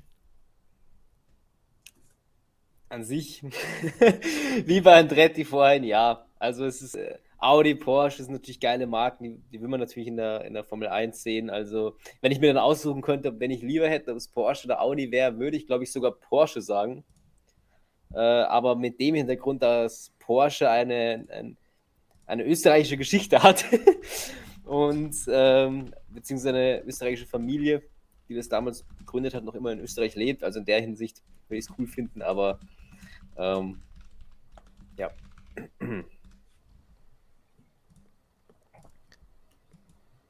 Gut, ja, ich wäre natürlich auch für Porsche eigentlich, weil ich als ehemaliger Stuttgarter äh, kann natürlich nur Porsche unterstützen. Ähm, von daher ist die Entscheidung klar. Gut, nächste Frage ist eine Frage, die Lukas, glaube ich, kurz bevor wir hier angefangen haben, selbst schon gestellt hat, oder? Von Kiesgrauer kommt die. Aber soll ich die gleich beantworten oder wie ist das? Denn er fragt, was steckt hinter den Gerüchten, dass Aramco nächstes Jahr neuer Hauptsponsor vom Mercedes-Team werden könnte, die übers Wochenende aufgekommen sind, diese Gerüchte. Das, das du, Stefan, äh, vor dem Stream schon ordentlich was gesagt. Ähm, an sich, wenn ich das jetzt nochmal kurz darf, ungefähr, was Stefan da vor dem Stream gesagt hat, an sich äh, ist da wohl nicht viel dahinter. Also, Betonas hat wohl letztes Jahr einen neuen Vertrag unterschrieben, also, da, also, also laut meinen Informationen, laut unseren Informationen steckt ja nicht viel dahinter und wird auch wahrscheinlich nicht passieren. Aber ähm, abwarten. Aber Gut, abwarten. Irgendwann wird wahrscheinlich genau. alles einmal enden, das ist klar. Aber nochmal als, als Hintergrund, Mercedes, seitdem sie als Werksteam wieder zurückgekommen sind in die Formel 1 in der Saison 2010, damals mit Nico Rosberg und Michael Schumacher, seitdem ist Petronas Titelsponsor. Das heißt, seit 2010 eine extrem lange Sponsor-Team-Beziehung. Kann man eigentlich nur vergleichen mit Dingen wie einem Sponsor bei Ferrari, der wahnsinnig viel Geld bezahlt, aber gar nicht auf dem Auto erscheint, zumindest nicht mit seinem eigentlichen Namen. Ihr wisst schon, was das ist. Und wenn nicht, könnt ihr durch den Rauch hindurch sehen, welche Marke das Ganze sein könnte. Den Rauch von Herrn Arrivabene. Und bei Petronas ist es auch so, ja, sie haben zurückgestuft, da kann Markus dann vielleicht gleich noch was sagen, denn sie hatten oder haben ja noch ein Team in der MotoGP aktuell, aber das wird es als Hauptsponsor nicht mehr geben. Der Malaysia Grand Prix ist da auch schon über die ges Klippe gesprungen, sowohl in der Formel 1 als auch in der MotoGP. Aber Petronas und Mercedes haben am vergangenen Wochenende auf diese Gerüchte, die auf einer englischen Webseite aufgekommen sind, reagiert und haben ganz klar gesagt, wir haben unseren Vertrag jetzt erst kürzlich verlängert, wir sind in einer ganz klar starken Verbindung und wir haben ihn für mehrere Jahre verlängert. Ich bin mir jetzt nicht mehr ganz sicher, ob die Laufzeit damals bekannt gegeben wurde in der Formel 1 oder allgemein im Sport ist das ja eher nicht der Fall. Und eher die Ausnahme, wenn das mal geschieht, wie zum Beispiel bei Lewis Hamilton als Zweijahresvertrag bekannt gegeben wurde. Bei George Russell hieß es dann jetzt auch nur Multi-Year Contract. Das heißt, da hält man sich ja immer gerne bedeckt, aber sicherlich noch mehrere Jahre, die Petronas den Vertrag hat. Ob es Ausstiegsklauseln gibt oder sonst irgendwas, wie Samuel sagt, abwarten kann alles immer mal wieder sein. Aber vorerst würde ich auf das Ganze nichts geben, obwohl, klar, man kann über alles spekulieren. Die Variante hier kam daher, dass der andere große Partner, den Mercedes hat, nicht nur auf dem Auto Ineos, sondern auch als einer der drei Teilhaber des Teams. Ähm, Beziehungen in Saudi-Arabien hat zusammen mit einem anderen Erdölunternehmen und eben auch Aramco dort ein Projekt abhält, aber das heißt noch lange nicht, dass sie darüber dann die hierhin holen und dadurch Petronas ersetzen. Aber es ist alles möglich. Vorerst aber offizielle Aussage vom Sponsor und vom Team. Wir haben einen langfristigen Vertrag glaube, was man, also du hast vorher schon erwähnt, Stefan, äh, MotoGP gab es eben den Ausstieg, Petronas ist da raus als äh, Titelsponsor im Yamaha-Kundenteam, auch die Projekte in den kleineren Klassen wurden eingestellt. Ich könnte mir vorstellen, dass diese äh, Gerüchte auch aus der Richtung ein bisschen äh, befeuert wurden vielleicht. Und was man eben schon auch ein bisschen bedenken muss, ist, äh, man seit 2010, glaube ich, hast du gesagt, ja. ist Petronas jetzt Absponsor also jetzt schon über ein Jahrzehnt, ähm, so viele Partnerschaften in der Länge gibt es eben nicht. Äh, und das hat einen Grund auch, weil man spricht da in der Werbemarketing-Welt davon, dass sich so ein Investment nach einer gewissen Zeit eben einfach nicht mehr lohnt, weil es keinen Mehrwert mehr gibt. Wenn ich jetzt schon zehn Jahre drauf bin und dann noch mal ein paar Jahre mehr, dann hat das nicht mehr den gleichen Wert, wenn ich jetzt ein neuer Hauptsponsor bin. Also das verliert quasi irgendwann an, an Wert so ein Investment. Vielleicht kommen auch die, die Vermutungen, die Gerüchte ein bisschen aus der Richtung, dass man sagt, okay, jetzt sind die schon so lange, so, so lange zusammen, jetzt würde es da mal Sinn machen, dass Petronas mal was anderes sponsert, Mercedes mal einen neuen Hauptsponsor hat. Aber es ist natürlich alles reine, reine Spekulation. Wobei man natürlich noch zusagen muss, im Gegensatz zu Alfa Romeo bei Sauber ist Petronas natürlich noch ein bisschen tiefer in das Ganze involviert, wie alle Mineralölkonzerne wie Shell oder Total bei anderen Formel 1-Teams, Shell zum Beispiel bei Ferrari, denn sie müssen ja das Benzin, die Schmiermittel, alles, was da an Öl in diesem Fahrzeug ist, im Motor, in der Power Unit, im Getriebe, müssen sie auf das Auto direkt abstimmen, auf die Power Unit direkt abstimmen und gemeinsam entwickeln. Und da werden hunderte von diesen unterschiedlichen Benzinformeln zum Beispiel pro Jahr entwickelt und zusammengestellt. Und das ist dann schon ein bisschen mehr als nur ein Logo auf die Autos zu pappen und es türkisgrün zu machen. Oder schwarz. Und schwarz und rot. Gut, Lukas, haben wir noch eine Frage? Ja, Frage nicht direkt, aber eine Insider-Information wahrscheinlich von Straßenbahn. Und zwar. VW wird die Marke Trabant wiederbeleben und damit den Einstieg sozusagen in die Formel 1 als Marke machen. Das ist doch mal, das wäre doch mal ein toller Vorschlag, oder nicht? Sofort dabei. Gibt von uns definitiv einen Daumen nach oben.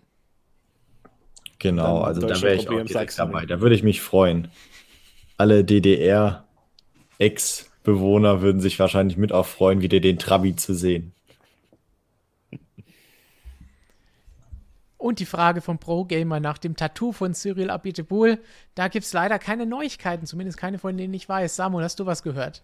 Äh, tatsächlich nicht. Der mega Mehrwert jetzt.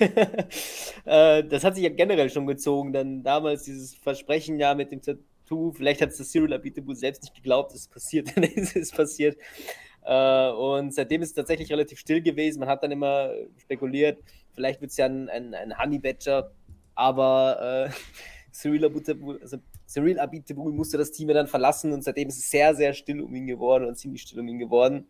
Und ob das sich da privat noch ein Tattoo stechen hat lassen, insgeheim, also glaube ich fast nicht. Also. Hat er vielleicht nochmal Glück gehabt. Aber hat sich da nicht an die Abmachung gehalten. Das wäre natürlich schade. Das ist korrekt. Da muss Danny nochmal nachhaken. Auch noch eine Frage hier von René. Wie lange ist der Vertrag mit dem Kurs in Katar? Das wurde ja jetzt auch vor ein paar Wochen veröffentlicht ab 2023, nächstes Jahr sind sie nicht im Rennkalender, dieses Jahr schon, aber ab 2023 hat man einen 10-Jahres-Vertrag. Also man darf sich freuen darauf, 10 Jahre Katar. Super, freuen. kann ich nur empfehlen. freuen, je nachdem, wie man es sehen will, genau. Das Einzige, was geil ist an Katar, du kommst jedes Jahr zwar an die gleiche Stadt und an die gleiche Rennstrecke, aber es sieht immer alles anders aus. Es ist, als würdest du jedes Jahr an einen neuen Ort kommen. Das ist geil. Kann sich manchmal sogar innerhalb von zwei Tagen ändern. Also. Hier sieht man die ja, Strecke. Das dann auch noch, ob das dann auch noch so sein wird, nachdem die Fußballweltmeisterschaft dort war, Frage, ja. das ist wiederum fraglich. Ne? Dann hast du das zehn Jahre an der Backe und sieht alles gleich aus. Also Oder du kannst glaub, den Zerfall beobachten. Das wäre ja auch interessant. Ich glaube, wenn die Fußball-WM mal vorbei ist, dann ist wahrscheinlich eh 98 Prozent von ganz Katar verbaut. Von dem her bleibt dann eh nicht mehr so viel über. Aber hier auf dem Bild sieht man schön die, äh, die landschaftlichen Highlights von Loisail. Ja, also verspricht, verspricht einiges. Eine Perle. Ähnlich viel los wie in der berühmt-berüchtigten Stadt rund um den Korea International Circuit. genau. ja. So, was haben wir sonst noch an wichtigen Fragen? Pro Gamer will, dass Christian die Frage an Danny in den Interviews morgen stellt. Ja, mal schauen, ob wir ihn dazu bringen, nach Syrius Tattoo zu fragen. Stimmt es, dass Mercedes nächstes Jahr wieder in Silber fährt? Gibt es dazu schon Informationen oder Äußerungen von Mercedes? Nein. Gut. Das ist die, die allumfängliche Antwort in dem Fall. Es gibt da noch keine Informationen, das wird sich nächstes Jahr zeigen. Toto Wolf hat sich da zuletzt auch nicht zu geäußert. Was interessant ist, in dem Fall zu bedenken, wer es vielleicht nicht mitbekommen hat, vergangene Saison hat Mercedes ja in der Formel 1 auf das schwarze Auto umgestellt, das dieses Jahr beibehalten wurde, nur angepasst wurde von den Sponsoren und von der Lackierung und von jeder Menge AMG-Logos anstelle von Sternen, wobei ich ja mehr für die Sterne war. Aber wem es gefällt. Aber in der Formel E sind sie letztes Jahr dann auch die sechs Rennen in Berlin innerhalb von neun Tagen mit einem schwarzen Auto gefahren und diese Saison dann schon umgestiegen wieder auf das übliche vorher verwendete, ja, nicht wirklich Silber, ist fast schon mehr so ein grau-silbere, war schwarz Gemisch. Aber das war vorher schon so von der Lackierung auch passend auf die Ta Titelpartner. Und vielleicht ist das ein Fingerzeig, vielleicht auch nicht. Aber Lewis Hamilton wurde auch danach gefragt, ich glaube entweder beim letzten Rennen oder davor, die verschwimmen alle so ein bisschen ineinander mittlerweile, die Rennen und die Media-Sessions der letzten Wochen und Grand Prix. Aber Lewis Hamilton wurde da auch gefragt, weißt du schon, ob das nächstes Jahr wieder so ist oder ob es wieder zurückgeht? Da hat er gesagt, hey, ich hätte noch nicht mal gedacht, dass es dieses Jahr so bleibt und ich finde es toll, dass Mercedes das gemacht hat. Aber wie es nächstes Jahr ist, das müssen wir abwarten. Selbst Lewis Hamilton sagt, abwarten. Aber ich, ich, muss ja mal sagen, jetzt unabhängig davon, welche Gründe diese Lackierung hat, aber ich finde es einfach von einem optischen Standpunkt her, finde ich dieses Schwarz auf einem Formel 1 Auto überragend. Also ich bin großer Fan von schwarzen Formel 1 Autos. Ich finde, das schaut immer geil aus. Äh, das war schon damals Lotus mit dem ja. Schwarz-Gold überragend. Und also ich finde Schwarz tausendmal besser als Silber. Jetzt hast du McLaren vergessen, 2015, 16 sind sie mit einem schwarzen ja, Auto gefahren. Das war aber mehr Grau, du. Das, das war, war mir nicht so, schwarz ja. genug. Ja, das, das, das Grau, das, das ging mir ja auch schon teilweise zu sehr in die Richtung HRT. Ja. Oder damals der, der schwarz-weiße Red Bull Camo-Ding der Winterlackierung. Ja, ja. Auch geil. Ich meine, auch das, das weiße Red Bull-Auto am vergangenen Wochenende oder Rennwochenende hatte auch mal was. Ist ja immer die Frage, ist es nur, wenn man es einmal sieht und wenn man es mehrmals hat, ist es dann abgenutzt und sagt man sich, ne, das ist eigentlich nicht so toll. Dieses Wochenende, apropos Red Bull, letztes Wochenende, Rennwochenende hatte Red Bull andere Farben in der Lackierung. Diesmal gibt es zumindest eine kleine Namensänderung beim Sponsor. Es steht nicht Honda, sondern bei beiden Teams, Red Bull und Alpha Tauri, steht Acura auf den Fahrzeugen. Passen dann in den amerikanischen Markt. Aber leider keine Sonderlackierung, wie wir sie für den nicht stattgefundenen Japan Grand Prix beim letzten Mal in der Türkei hatten. Mhm.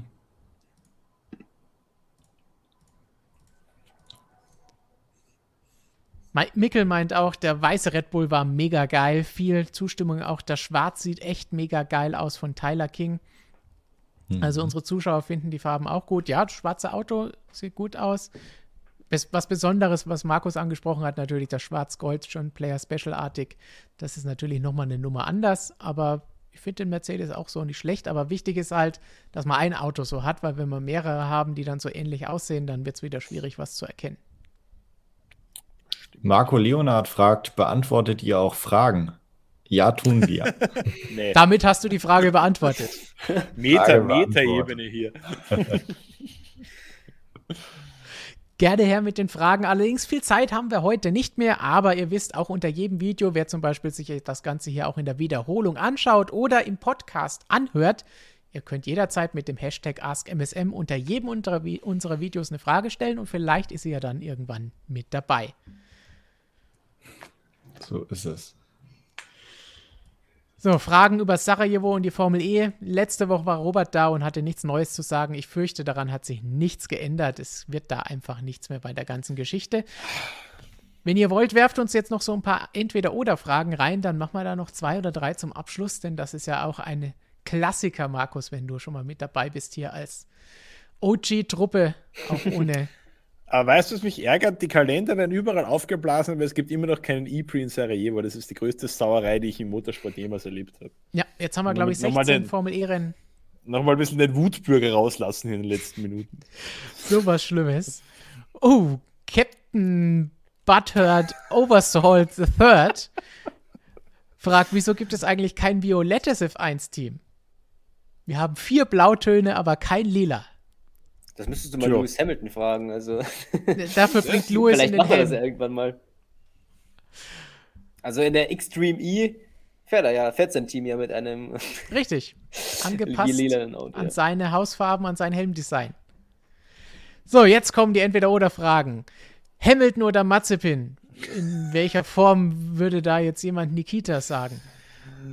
Ich sag mal Hamilton, ja. Hamilton. Springen wir lieber zur nächsten. Russell oder hier Rüssel genannt oder Leclerc. Das ist spannender, passt auch zu dem, was wir vorhin hatten. Ich sag Russell. Ich halte sie für ähnlich gute Rennfahrer, finde aber Leclerc cooler. Leclerc. Ich nehme den Rüssel. Ich nehme auch Leclerc, weil Leclerc einfach schon gezeigt hat, dass er Rennen gewinnen kann. 50-50. Sehr schön.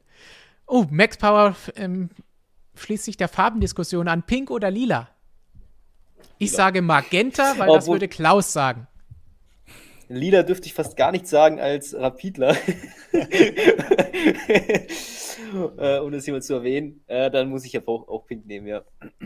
Oh, von Noah eine sehr, sehr gute, passende Sache. Sonderlackierung hatten wir dieses Jahr schon mehrere. Red Bull oder McLaren in Monaco? McLaren war die Golf-Lackierung, oder? Ja. Äh, ganz klar McLaren. Golf-Lackierung, eins der besten Motorsport-Designs aller Zeiten auf dem Ford GT40. Die sah echt mega aus. Ja, ich sag, ich sag jetzt einfach mal Red Bull. Willst nur dagegen sein? Ich bin immer gegen alles. Ich bin auch gegen Pirelli oder Bridgestone. Ich bin gegen beide. gegen Reifen. Reifen, so ein Müll. Also ich muss hier. Ja, hinterher sind sie Müll. Ich habe hier sogar die McLaren-Lackierung als Hintergrund, als Sperrbildschirm. Also muss ich auch sagen, McLaren. Solltest du, solltest du besser so machen. Für Markus, Pedro Acosta oder Fermin Aldeguer? Habe ich das richtig ausgesprochen? Hast du richtig ausgesprochen? Äh, muss mich für Pitlane Pedro entscheiden. Bester Mann. Da ich über den so einen guten Artikel bei uns im Magazin gelesen habe, schließe ich mich an.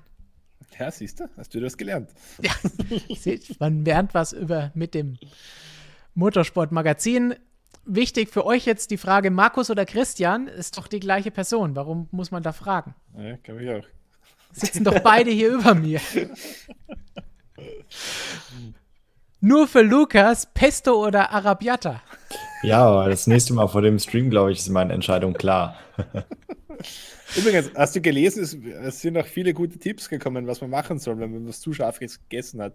Kein Milch. Wasser, sondern Milch. ja, habe ich, hab ich schon gelesen. Habe ich genau drauf geachtet. Nehme ich mir zu Herzen.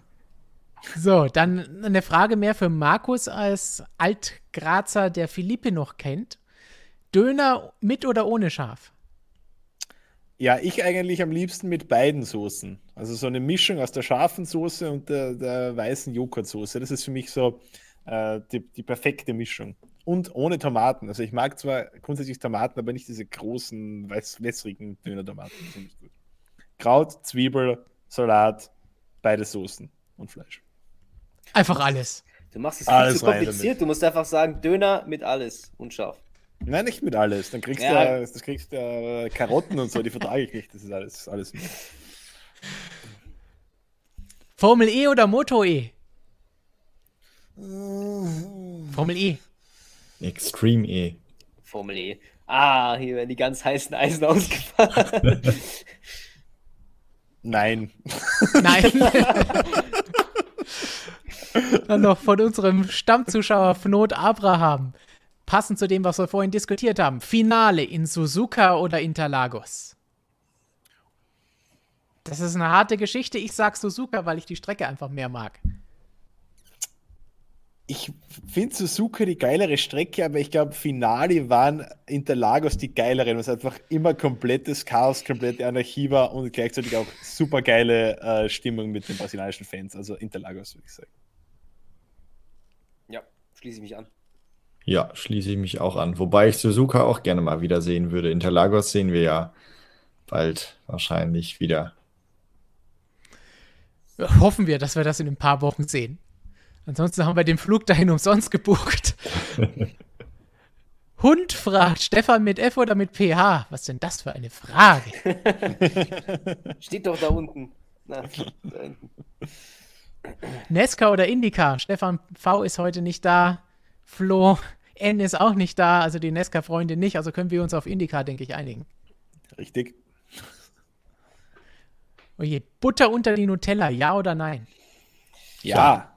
Ja, ja aber ganz Was? wichtig, äh, Toastbrot toasten und dann, solange es noch warm ist, die Butter drauf, dass sie schön schmilzt. Das ist das Wichtigste. Das ist extrem pervers. das kann ich dazu sagen. Ohne Butter. Keine Ahnung vom Leben.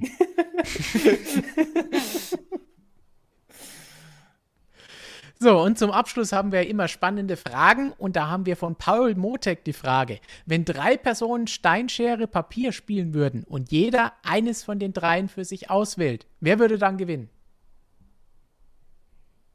Stein schlägt die Schere, wird aber vom Papier angewickelt. Niemand, oder? Geht nicht auf. Hast du gut erkannt, Markus. Ja.